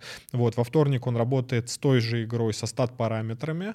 Вот, в среду там он выводит отчет. Э, параллельно он еще какие-то вещи может отдельные задания по индивидуальным нарезкам получать, там из предыдущих матчей что-то вытащить и что-то из тренировок. То есть э, так работает процесс, да, то есть э, в тот момент, когда игра закончилась и все отдыхают, получается, и у нас с Игорем самый большой загруз. Тут все. Супер, да. Теперь точно тогда делаем паузу и потом немножко еще проговорим про то, как у вас устроено с точки зрения программ. Потому что несколько раз упомянул разные программы. Хадл несколько раз сказал, я думаю, не все знают, большинство даже не знает, поэтому про это тоже немножко поговорим.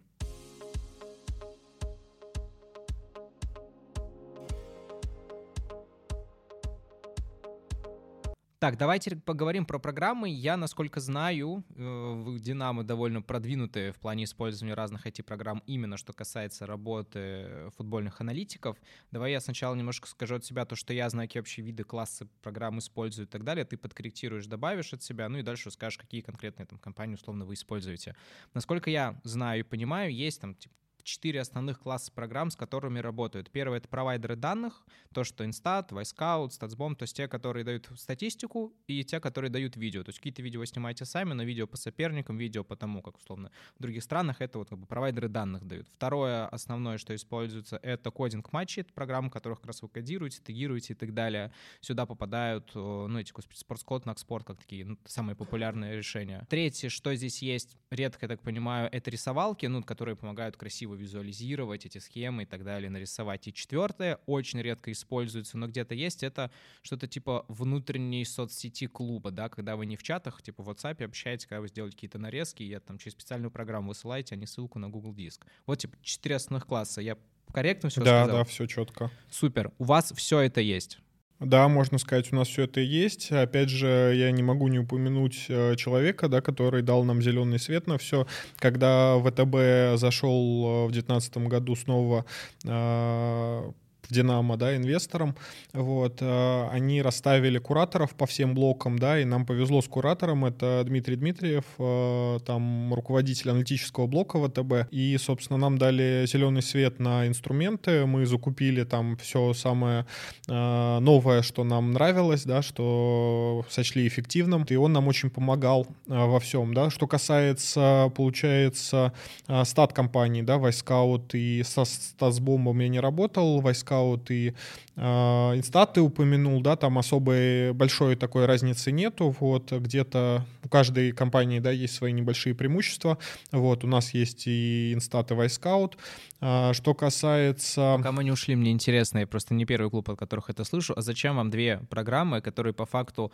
делают одно и то же, и ты говоришь, большой разницы между ними нету, зачем вам как бы тратить бюджет и сил, чтобы работать с обеими? А, потому что есть разные сильные стороны у каждой из компаний. Например? То есть, а, например, там, не знаю, в Инстате, мне, по крайней мере, да, проще работать с видео, вот, достать там какое-то видео. Вот, в iScout есть параметры, которых нет в Инстате. В Инстате есть параметры, которых нет в iScout. То есть э, мы постоянно, потому что запросов много, мы постоянно можем достать там разные какие-то данные. Опять же, в Инстате могут быть э, данные какие-то, которые э, лучше бьются, лучше кодируются изначально с нашей точки зрения.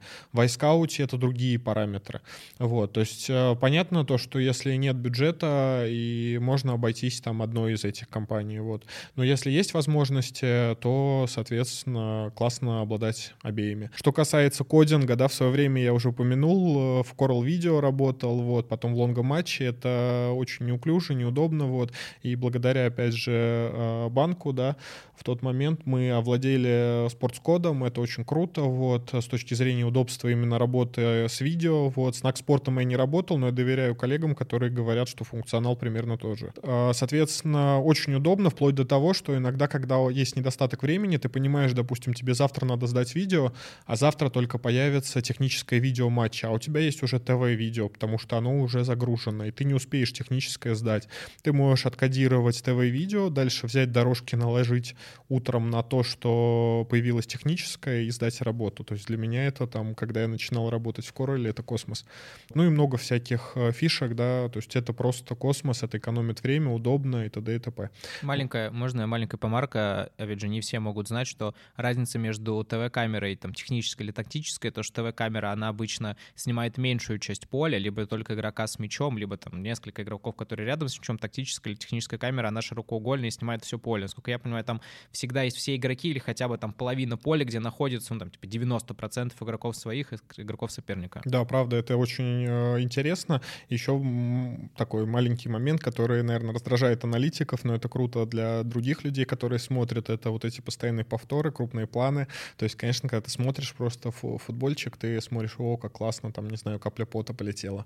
Вот. С точки зрения аналитика ты хотел что-то увидеть, это просто бесит, типа, что мы 30 секунд вместо того. Иногда даже ты смотришь повтор, в этот момент забивают гол. То, что касается кодирования видео, да, то есть это космос, да, то есть если есть возможность не в Adobe работать, а, соответственно, в спортивном кодировщике это гораздо удобнее, интереснее, плюс дополнительный функционал, ты можешь параллельно э, считать свои параметры. А дальше третий э, момент рисовалки. Сколько, если не секрет, пока мы не, ну, не ушли дальше, вот ты говоришь, очень сильно стал экономить время, ну, то есть сколько было раньше, когда ты в Корле работал, и сейчас? Какая, ну, типа, там, типа сейчас 3 часа, раньше 7, ну, грубо ну говоря. вот сложно сказать, на самом ну, деле. Я как-то для себя считал, что э, у меня очень большой разброс, то есть некоторые матчи, которые там, в некоторых матчах, например, случилось удаление, стало неинтересно 11 на 10, там ты быстро проматываешь, стандарты берешь и все. Вот, в некоторых матчах э, просто там другая схема, допустим, или еще что-то, и их можно сделать там буквально за 2,5-3 часа, то есть ты быстро э, просматриваешь, все заканчиваешь, тегируешь и все. Вот. Что касается интересных матчев, это может быть там и более 5 часов, но в среднем у меня получается около 4 часов. Это в спортскоде? Да. А раньше сколько да. уходило? Раньше день, матч — это день. Реально день? Да. 12, Ну 8, вот ты типа, ну сколько? нет, рабочий день, А, 8, ну, 8 часов. часов 8 средний. часов, да. То есть можно сказать, что почти спортскод два раза сокращает э, время работы. Потому что там ты в Coral Video должен по папочкам это разложить, потом из папочек вытащить, опять это все выложить, вот, потом опять убрать в папочки. То есть это просто как бы мусорные такие процессы, которые как бы спортскод помогает избежать. Я думаю, будет сильно полезно, когда Еврокубки у вас появятся, потому что я очень надеюсь, конечно, сильно будет спасать. А Следующий момент рисовалки — это вопрос наглядности, не надо перебарщивать, но в целом, конечно, визуализация должна быть, и э, когда, когда там э, Даниэль делает какие-то вещи, показывает их э, с графикой, сразу видно, что футболисты, как бы, они и так понимают, но это привлекает внимание. То а есть вы в чем четко. рисуете? А Мы в свое время, опять же, когда Дмитрий Дмитриев к нам пришел, да, нам получилось заполучить Tactic Pro, вот, э, но сейчас больше работаем в, опять же, функционале спортскода, то есть в элит-версии спортскод появилась э, дополнительная рисовалка, они таким образом там убили э, конкурентов, потому что это синхронизировано сразу Ну, со сразу спортскодом. месте Да, мне не надо выкачать, всё. туда положить, как бы поэтому больше работаем вот со студио от спортскода. Это что касается рисовалки. И последнее, вот то, что ты сказал, как сеть. Соцсеть. Мессенджер, да, это супер удобно в плане того, что тренеры получают, э, мы не должны там э, передать флешку или загрузить на Яндекс Диск, чтобы выкачать, да, то есть тренер может зайти в платформу и посмотреть на телефоне, там, не знаю, список моментов, это будет не э, инстат эпизоды, где границы не всегда хорошо расставлены, это будет уже видео, там, аналитика, который загрузил, то есть, условно говоря,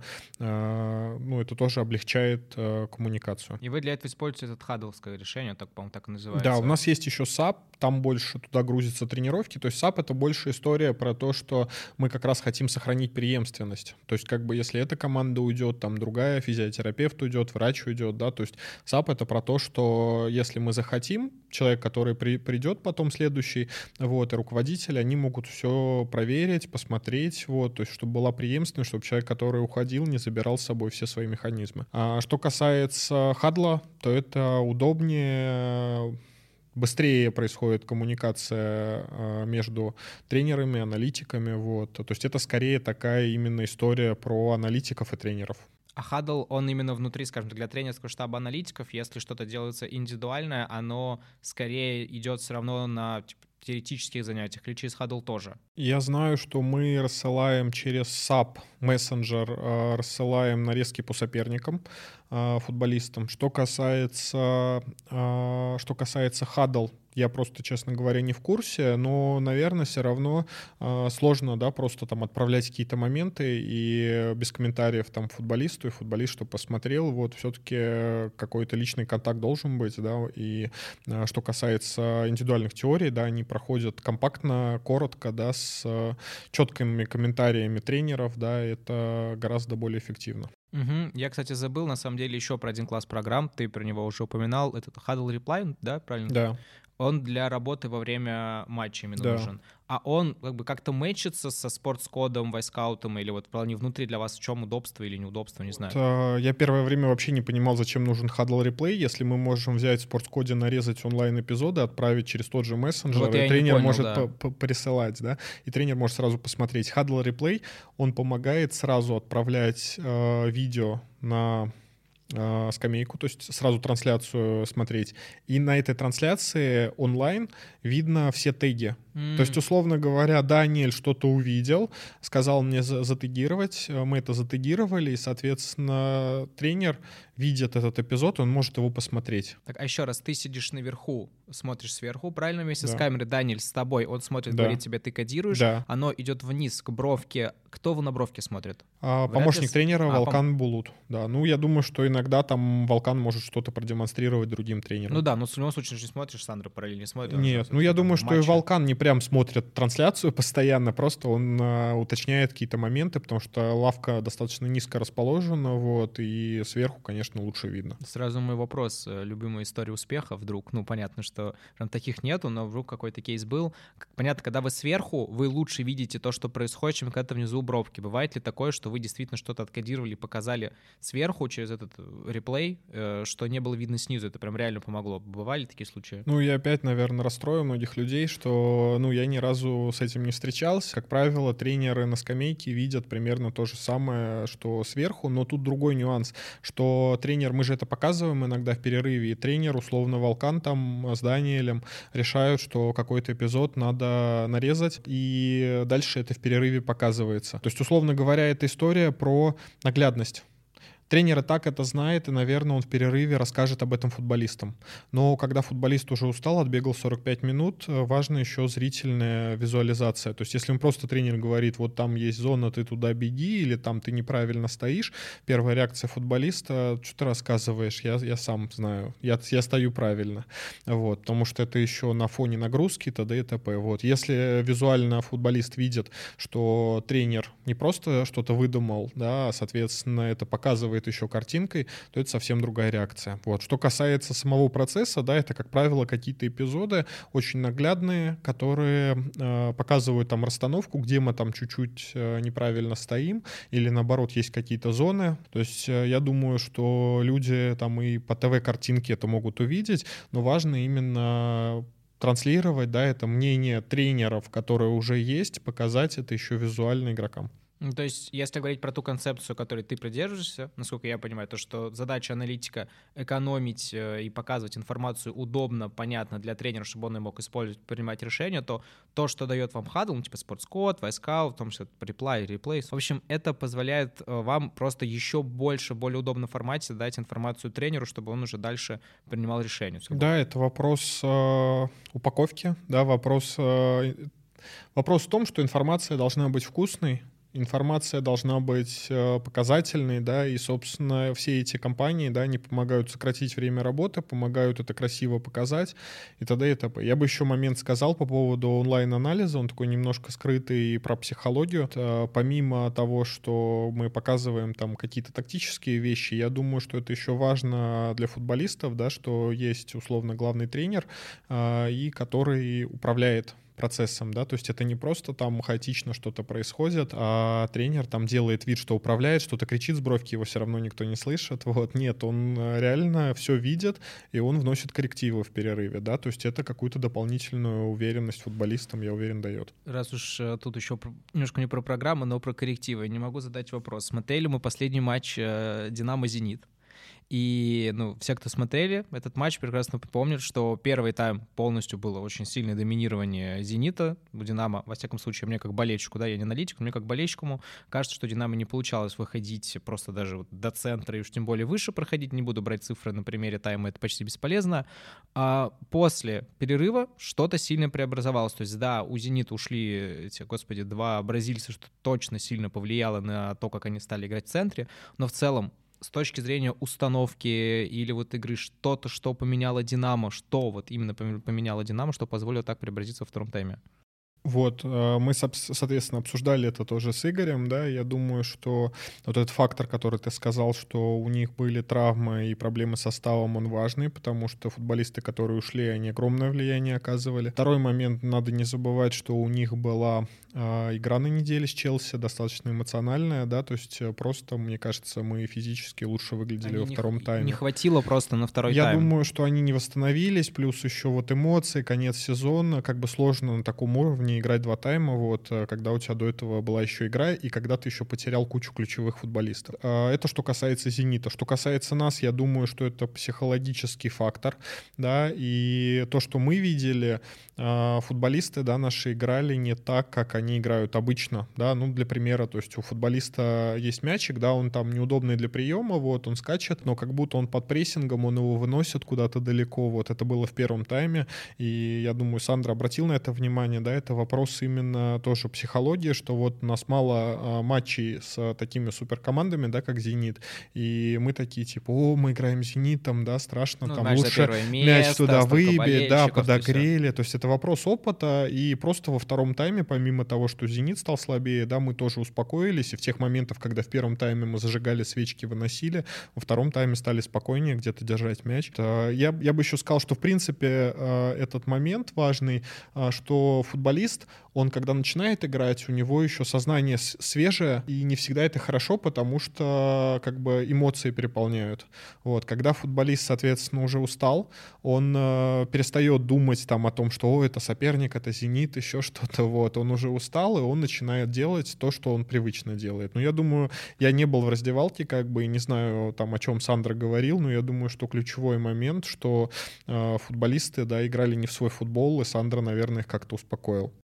Ну, то есть тут важно понимать, что то, что происходит в перерыве, это далеко не всегда тактические изменения. Ну, то, что влияет на результат, далеко не всегда тактика. Это важный момент, что мы, получается, опять же, там со стороны газет, СМИ, да, мы видим только тактику, потому что, ну, вряд ли кто-то станет рассказывать, о чем тренер разговаривает с футболистами в раздевалке. Но факторов много, и часто факторы не тактические работают важнее. И часто такие истории, что а, тренер смотрит видео, которое показывает аналитика, говорит, ребят, ребята, мы сегодня ничего не показываем, я считаю, что они нормально играют, я сейчас с ними поговорю, и они заиграют. И так происходит реально.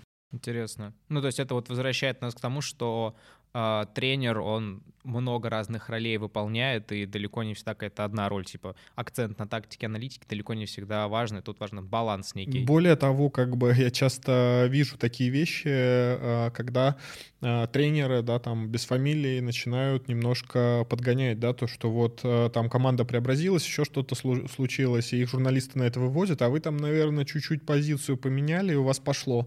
И тренер говорит, да, у меня была эта тактика, да, я ее использовал, да, вот, как бы, потому что вот сейчас есть результат, это сработало и все, но по факту как бы факторов слишком много, и мы не можем почувствовать, какой фактор конкретно сработал, да, мы можем изменить 10 раз тактику, но там наш нападающий станет не с той ноги, он 10 не забьет, и мы скажем, да, тактика не сработала, а в другой игре, наоборот, мы там чуть-чуть поменяем, но при этом, соответственно, игрок там убежит от пяти игроков, забьет, и мы такие, о, тактика сработала, это мы сделали.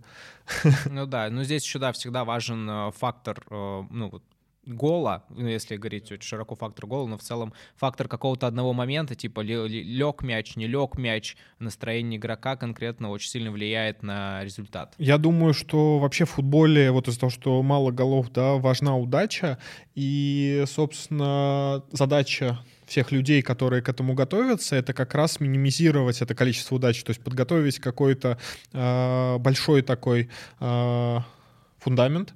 И дальше, извините, не повезло, будь э, как бы прими это. вот. Я важный момент хотел бы вспомнить, да, для меня было таким э, важным сигналом, да, когда Сандра только приехал, и там у нас первые четыре игры мы взяли 10 очков, нас начали писать, как все классно, все сразу заиграли ну, мы. Вначале же всегда, когда тренер приходит очень часто, ну, как вообще внешне говорят, эмоциональный подъем, но даже сам как-то садился, считал, например, нескольких клубов статистику, реально, когда приходит новый тренер, тренер, команда играет типа вот в первые пять матчей лучше набирает очки, чем там типа, в последующие, чем следующие пять. Просто.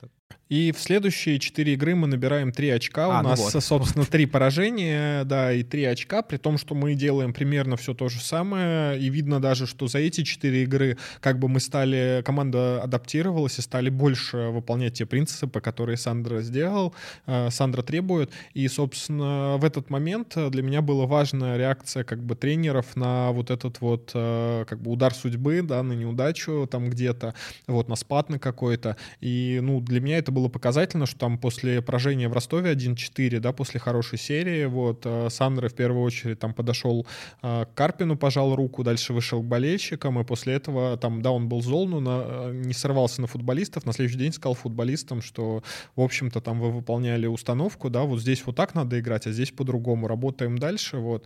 И я думаю, что это очень важный фактор, да, тренера тоже, то есть если тебе где-то не повезло, то есть не так, что тебе везет, и ты такой, я тут всем рулю, не везет, ты спрятался, типа, и все. Нет, везет, не везет, ты продолжаешь гнуть свою линию, гнуть к своим принципам, да, и, наверное, повезет.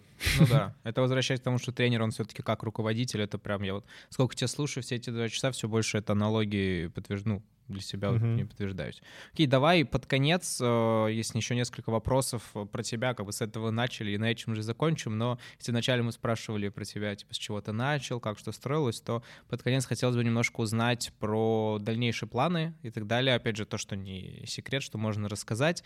Вопрос у меня очень простой. Э, ну вот, условно, когда-то, кто особенно многие слушает, у нас учится и так далее, говорит, я хочу в будущем попасть в футбол. Окей, не попадает в футбол, начинает обычно там с ФНЛ, может быть, там с нижней части таблицы РПЛ, он там начинает работать с Уфой, может быть, с Уралом и так далее. Со временем, как дальше переходишь, и вот э, ты сегодня работаешь в «Динамо Москва». Это серьезный клуб, это крупный клуб с точки зрения бюджета, с точки зрения игроков, менеджмента вот на сегодняшний день.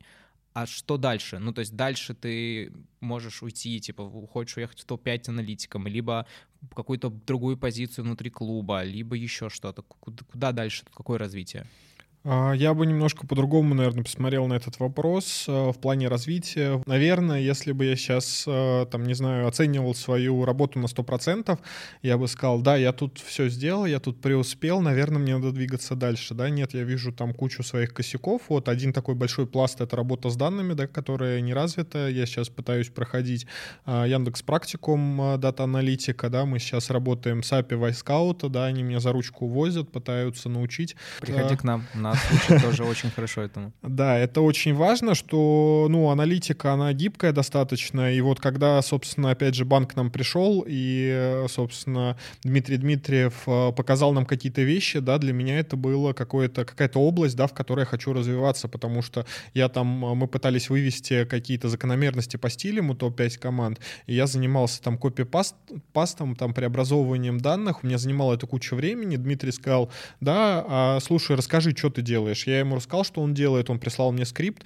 после этого я загружал туда CSV файл, и, собственно, после этого э, у меня в презентации уже были эти таблицы подсвечены, это ДТП, да, для меня это было просто чудом, что это время, там, я делал это три дня, а тут это произошло там вот так, бжик, и все, и произошло это чудо, да, и я думаю, что это вот а, развитие, да, куда стоит развиваться, это, собственно, освоить работу с данными и развиваться в сторону, чтобы э, аналитик да, в футболе, он подтянулся к тому уровню развития аналитики, который, который есть в смежных профессиях. И, ну, если это что касается, то есть я не вижу развития как обязательное переменное место, угу. да, то есть, в принципе, я готов быть аналитиком, не знаю, в «Динамо», там, может быть, в другом клубе, но суть в том, что мне есть куда развиваться на позиции аналитика всегда, и, собственно, я не вижу такой как бы стагнации. Конечно, это скучно иногда там нарезать навязать 100 стандартов, вот. Но в целом, как бы, мне есть куда развиваться, и я не вижу развития как перемену места. При этом, конечно, а, есть там, у каждого человека есть своя мечта какая-то, вот, и так как а, в свое время, да, я начал заниматься педагогикой, мне было бы интересно когда-нибудь в будущем попробовать себя детским тренером. То есть в тот момент, если я буду не востребован, или там, может быть, этот чудесный момент настанет, когда я скажу, все, я устал, как бы тут это я умею, это я умею, это я умею, все как бы. Вот, при этом у меня будет определенный недостаток, потому что работать детским тренером столько денег не приносит, а, то, возможно, я себя попробую детским тренером, мне было бы это интересно, да, вот свои какие-то знания в футбольной аналитике, да, связать э, со своими знаниями в педагогике, да, и попробовать э, поработать с детьми. А именно с детьми, то есть условный вариант того, что когда-то через много-много лет есть мечта быть тренером. Ну, вот э, я ну, так... Не, не в смысле, что загадывать, знаешь, в формате, такие, вот прошло 20 лет, и не стал такие, вот, а он когда-то хотел и не стал, просто, ну, типа, как мечта. Ну, как мечта, а, я бы не стал разделять, да, тренерство там детское или взрослое, в принципе, это просто... Профессия. А, это просто профессия, тренер, да, просто я бы начал бы, естественно, с детей, и при том, что это тоже достаточно сложно, там по-своему, там это есть возрастная сложно. периодизация, да, и мне бы хотелось бы там бы э, попытаться что-то сделать, да, может быть, потом пойти там во взрослый футбол. Но так вот в плане мечты я хочу там, не знаю, быть тренером, не знаю, Динамо, выиграть там чемпионат или еще что-нибудь, такой мечты у меня нет. Ты немножко говорил про развитие, про то, что вот можно там всеми дата-аналитики развиваться и так далее.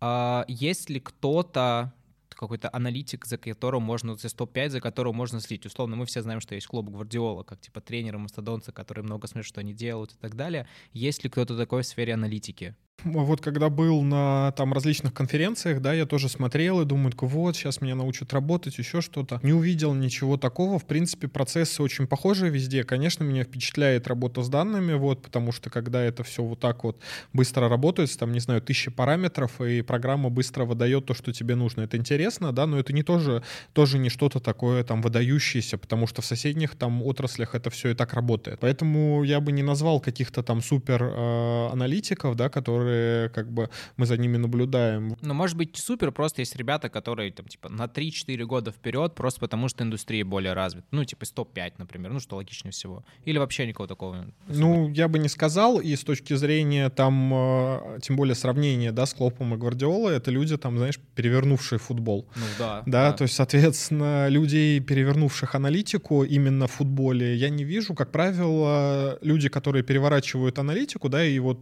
последовательно аналитика футболе начинает расти, она, они приходят из других профессий. То есть сначала, допустим, это финансы делают, там потом, не знаю, коммерция, еще что-нибудь, и потом потихонечку футбол начинает подтягиваться. То есть сам там футбольный аналитик сидел, сидел и там что-то придумал такое, таких нет. Если говорить про то, если нет кого-то, за кем можно следить, читать и так далее, может быть, есть... Э, откуда ты вообще черпаешь знания? Вот да, вот я так смотрю, вопрос типа видео, книги, статьи, конференции, что вообще, откуда черпать знания, аналитику и начинающему, кто, кто хочет развиваться? Я думаю, ну, то есть э, в моем случае происходило так, что я не могу сказать, что я там прочитал вот это, вот это вот и стал расти. То есть это был опыт взаимодействия с людьми. То есть, опять же, там в свое время начал общаться с Женей Шевелевым, у него что-то спрашивал, вот, э, потом потом там вот я кейс с Максом Поваровым, да, рассказал, с Мишей Крамером. То есть как бы я набирал это потихонечку, что у меня есть, да, это от людей. Игорь Печерица, да, опять же, Сергей Титов, то есть общаешься с людьми и потихонечку набираешь. Что касается а, вообще откуда, да, почерпнуть знания, то а, я бы сказал, что а, полезно, да, читать иностранную именно литературу, да, то есть какие-то иностранные статьи вот на каких-то порталах. Не могу сейчас конкретно сказать на каких. Что касается... А ты сам какие-то читаешь? Ну, то есть... А, я читаю, но я не могу сказать, что вот я сижу на этом портале и читаю. Я, допустим, там друг что-то переслал, еще где-то что-то в прессе, допустим, увидел и думаю, о, перейду, посмотрю, там тоже почитаю. Поэтому у меня нет какой- какой-то конкретики. Вот. Что касается э, какой-то там популярной литературы, да, мне очень понравилась э, игра с числами, вот, э, очень такая интересная тема, да, мне многие идеи очень понравились, я рекомендую, да, то, что, например, вот то, что ты сказал про то, что идет отскок после того, как приходит новый тренер, э, там, и, например, меня поразило то, что по их данным, да, то, что я в этой книге прочитал, что человек, который бьет пенальти вторым, выигрывает э, в 40% случаев а тот, кто первым в 60, это огромная разница. И у меня был вопрос, почему мы этого не знаем, почему нас этому не учат, да, почему? Наверное, это психология, да, все-таки, потому что вторым стрёмнее бить, чем первым, но я уверен, что это, что называется, must have, да, все должны знать, mm-hmm. что если ты бьешь пенальти, постарайся ударить первым, а не вторым. Вот, ну и там много таких интересных достаточно вещей, которые, ну, я считаю, стоит каждому прочитать. А, что касается там всяких телеграм-каналов, а, мне нравится, опять же, там телеграм-канал Жени Шевелева, потому что сейчас он тоже пытается копать в сторону данных, там достаточно интересные а, вещи, да, он там дискутирует, пытается показать, что иногда, если мы не используем стандартные статистические инструменты, которые используются во всех других профессиях, и работаем с данными, пытаемся обосновать свои какие-то идеи сырыми данными, которые плохо обработаны, вот, а, то это такое варское, варварское отношение с показателями, и лучше не беритесь тогда вообще. Это сплошь и рядом мы видим, что, допустим, там один человек говорит, вот этот там защитник три отбора делает на своей половине. Ну, это, это манипуляция. Да, да, Есть это просто такая манипуляции данными. Моя любимая статистика, ее иногда чемпионат публикует. Понятно, что это журналистика, а не аналитика профессиональная, это окей, но а, там публикуют, типа, игроки, которые точнее всего дают пасы. И там процент а, точных передач, и там всегда лидеры центральные защитники, mm-hmm. потому что они отдают соседнему центральному защитнику, либо ну, чуть вперед. И такие, вот, лучше всех в этом сезоне отдает пасы Жиго. Я говорю, кому? Ну, типа, соседнему игроку, и это вот такого сплошь и рядом очень, много. Очень и много всего. Если не учитывать контекст, то тут статистика очень э, обманчива, к сожалению. Да. А еще так людям, которые как бы хотят э, мотивации, э, пусть смотрят э, такую уже суперизвестную вещь, как человек изменил, который изменил все. Ну, да, это, по, я думаю, посмотрите и, за, и захотите, да, захотите заниматься. Все будет не так, конечно, совсем все по-другому, вот, но просто для мотивации, да, такая красивая сказка про аналитику. Окей, я, кстати, пока мы про цифры говорим, пользуясь случаем, надеюсь, что этот подкаст выйдет раньше, чем когда это произойдет, э, приглашаю всех желающих э, и в офлайне, и в онлайне, э, да и тебя, в принципе, тоже. Мы будем 10 января совместно с Huddle делать конференцию, ну, метап, скорее, это конференция это не назвать, такое более локальное мероприятие в Москве по применению данных в футболе. Привет, ребята, которые вот недавно в Стансбомбе выступали, ну, русскоговорящие из Германии, привет. А, два парня с хадлом, будет два спикера от хадла, они будут удаленно. Вот, и кого-то еще одного мы сейчас решаем, кого-то, кто изнутри клубов с данными работает, кого-то пригласим. Вот, 10 января будет э, вечером в районе там, типа 7-8 часов, часика на два мы сделаем просто, чтобы э, показать то, что есть в Европе, что делает хадл, что делают ребята, которые живут в Германии, обсудить, как это вообще сегодня представлено в России, чтобы понимать вообще, куда это все может двигаться в России. Поэтому и тебя, и всех, как бы, я надеюсь, что это до 10 января выйдет. Мы всех приглашаем, как минимум в трансляции можно будет точно посмотреть. Супер. Окей, друзья, в принципе, это все, что я хотел спросить. Леша говорит, что это все, что он хотел рассказать. Мы надеемся, что для вас это было полезно, для вас это было интересно. Меня всегда радуют такие подкасты, что очень много внутренних вещей, э, которые мы не можем узнать из СМИ, мы узнаем. Я надеюсь, что не так много нам порежет э, пресс-службы «Динамо», и вы много из того, что я услышал, тоже сможете услышать. Э, и под конец скажу сказать такую важную вещь. Мы, как школа, и там я лично считаем очень важной задачей рассказывать про профессию футбольного аналитика, только которая она есть в реальности. Потому что сегодня в основном про аналитику мы узнаем того, что есть в СМИ, от журналистов, от блогеров. Это неплохо, это просто так есть. И поэтому мы себе несколько романтизируем эту профессию, думаем, что мы как раз как Брэд Питт в фильме «Манибол», человек, который изменил все, будем считать и потом выведем команду в топ и будем э, как бы, придумывать стратегию, тактику. В реальности все не так романтично, но не менее интересно. Я надеюсь, что то, что мы пишем, делаем для вас, но вам это покажет, и тем не менее это никак не повлияет на ваше желание, мотивацию развивать эту индустрию и в, самой, в этой индустрии расти. На этом у меня все. Спасибо тебе лишь большое, что пришел. А, спасибо вам, что послушали. Ждите новых выпусков. Всем спасибо. Пока-пока. Спасибо.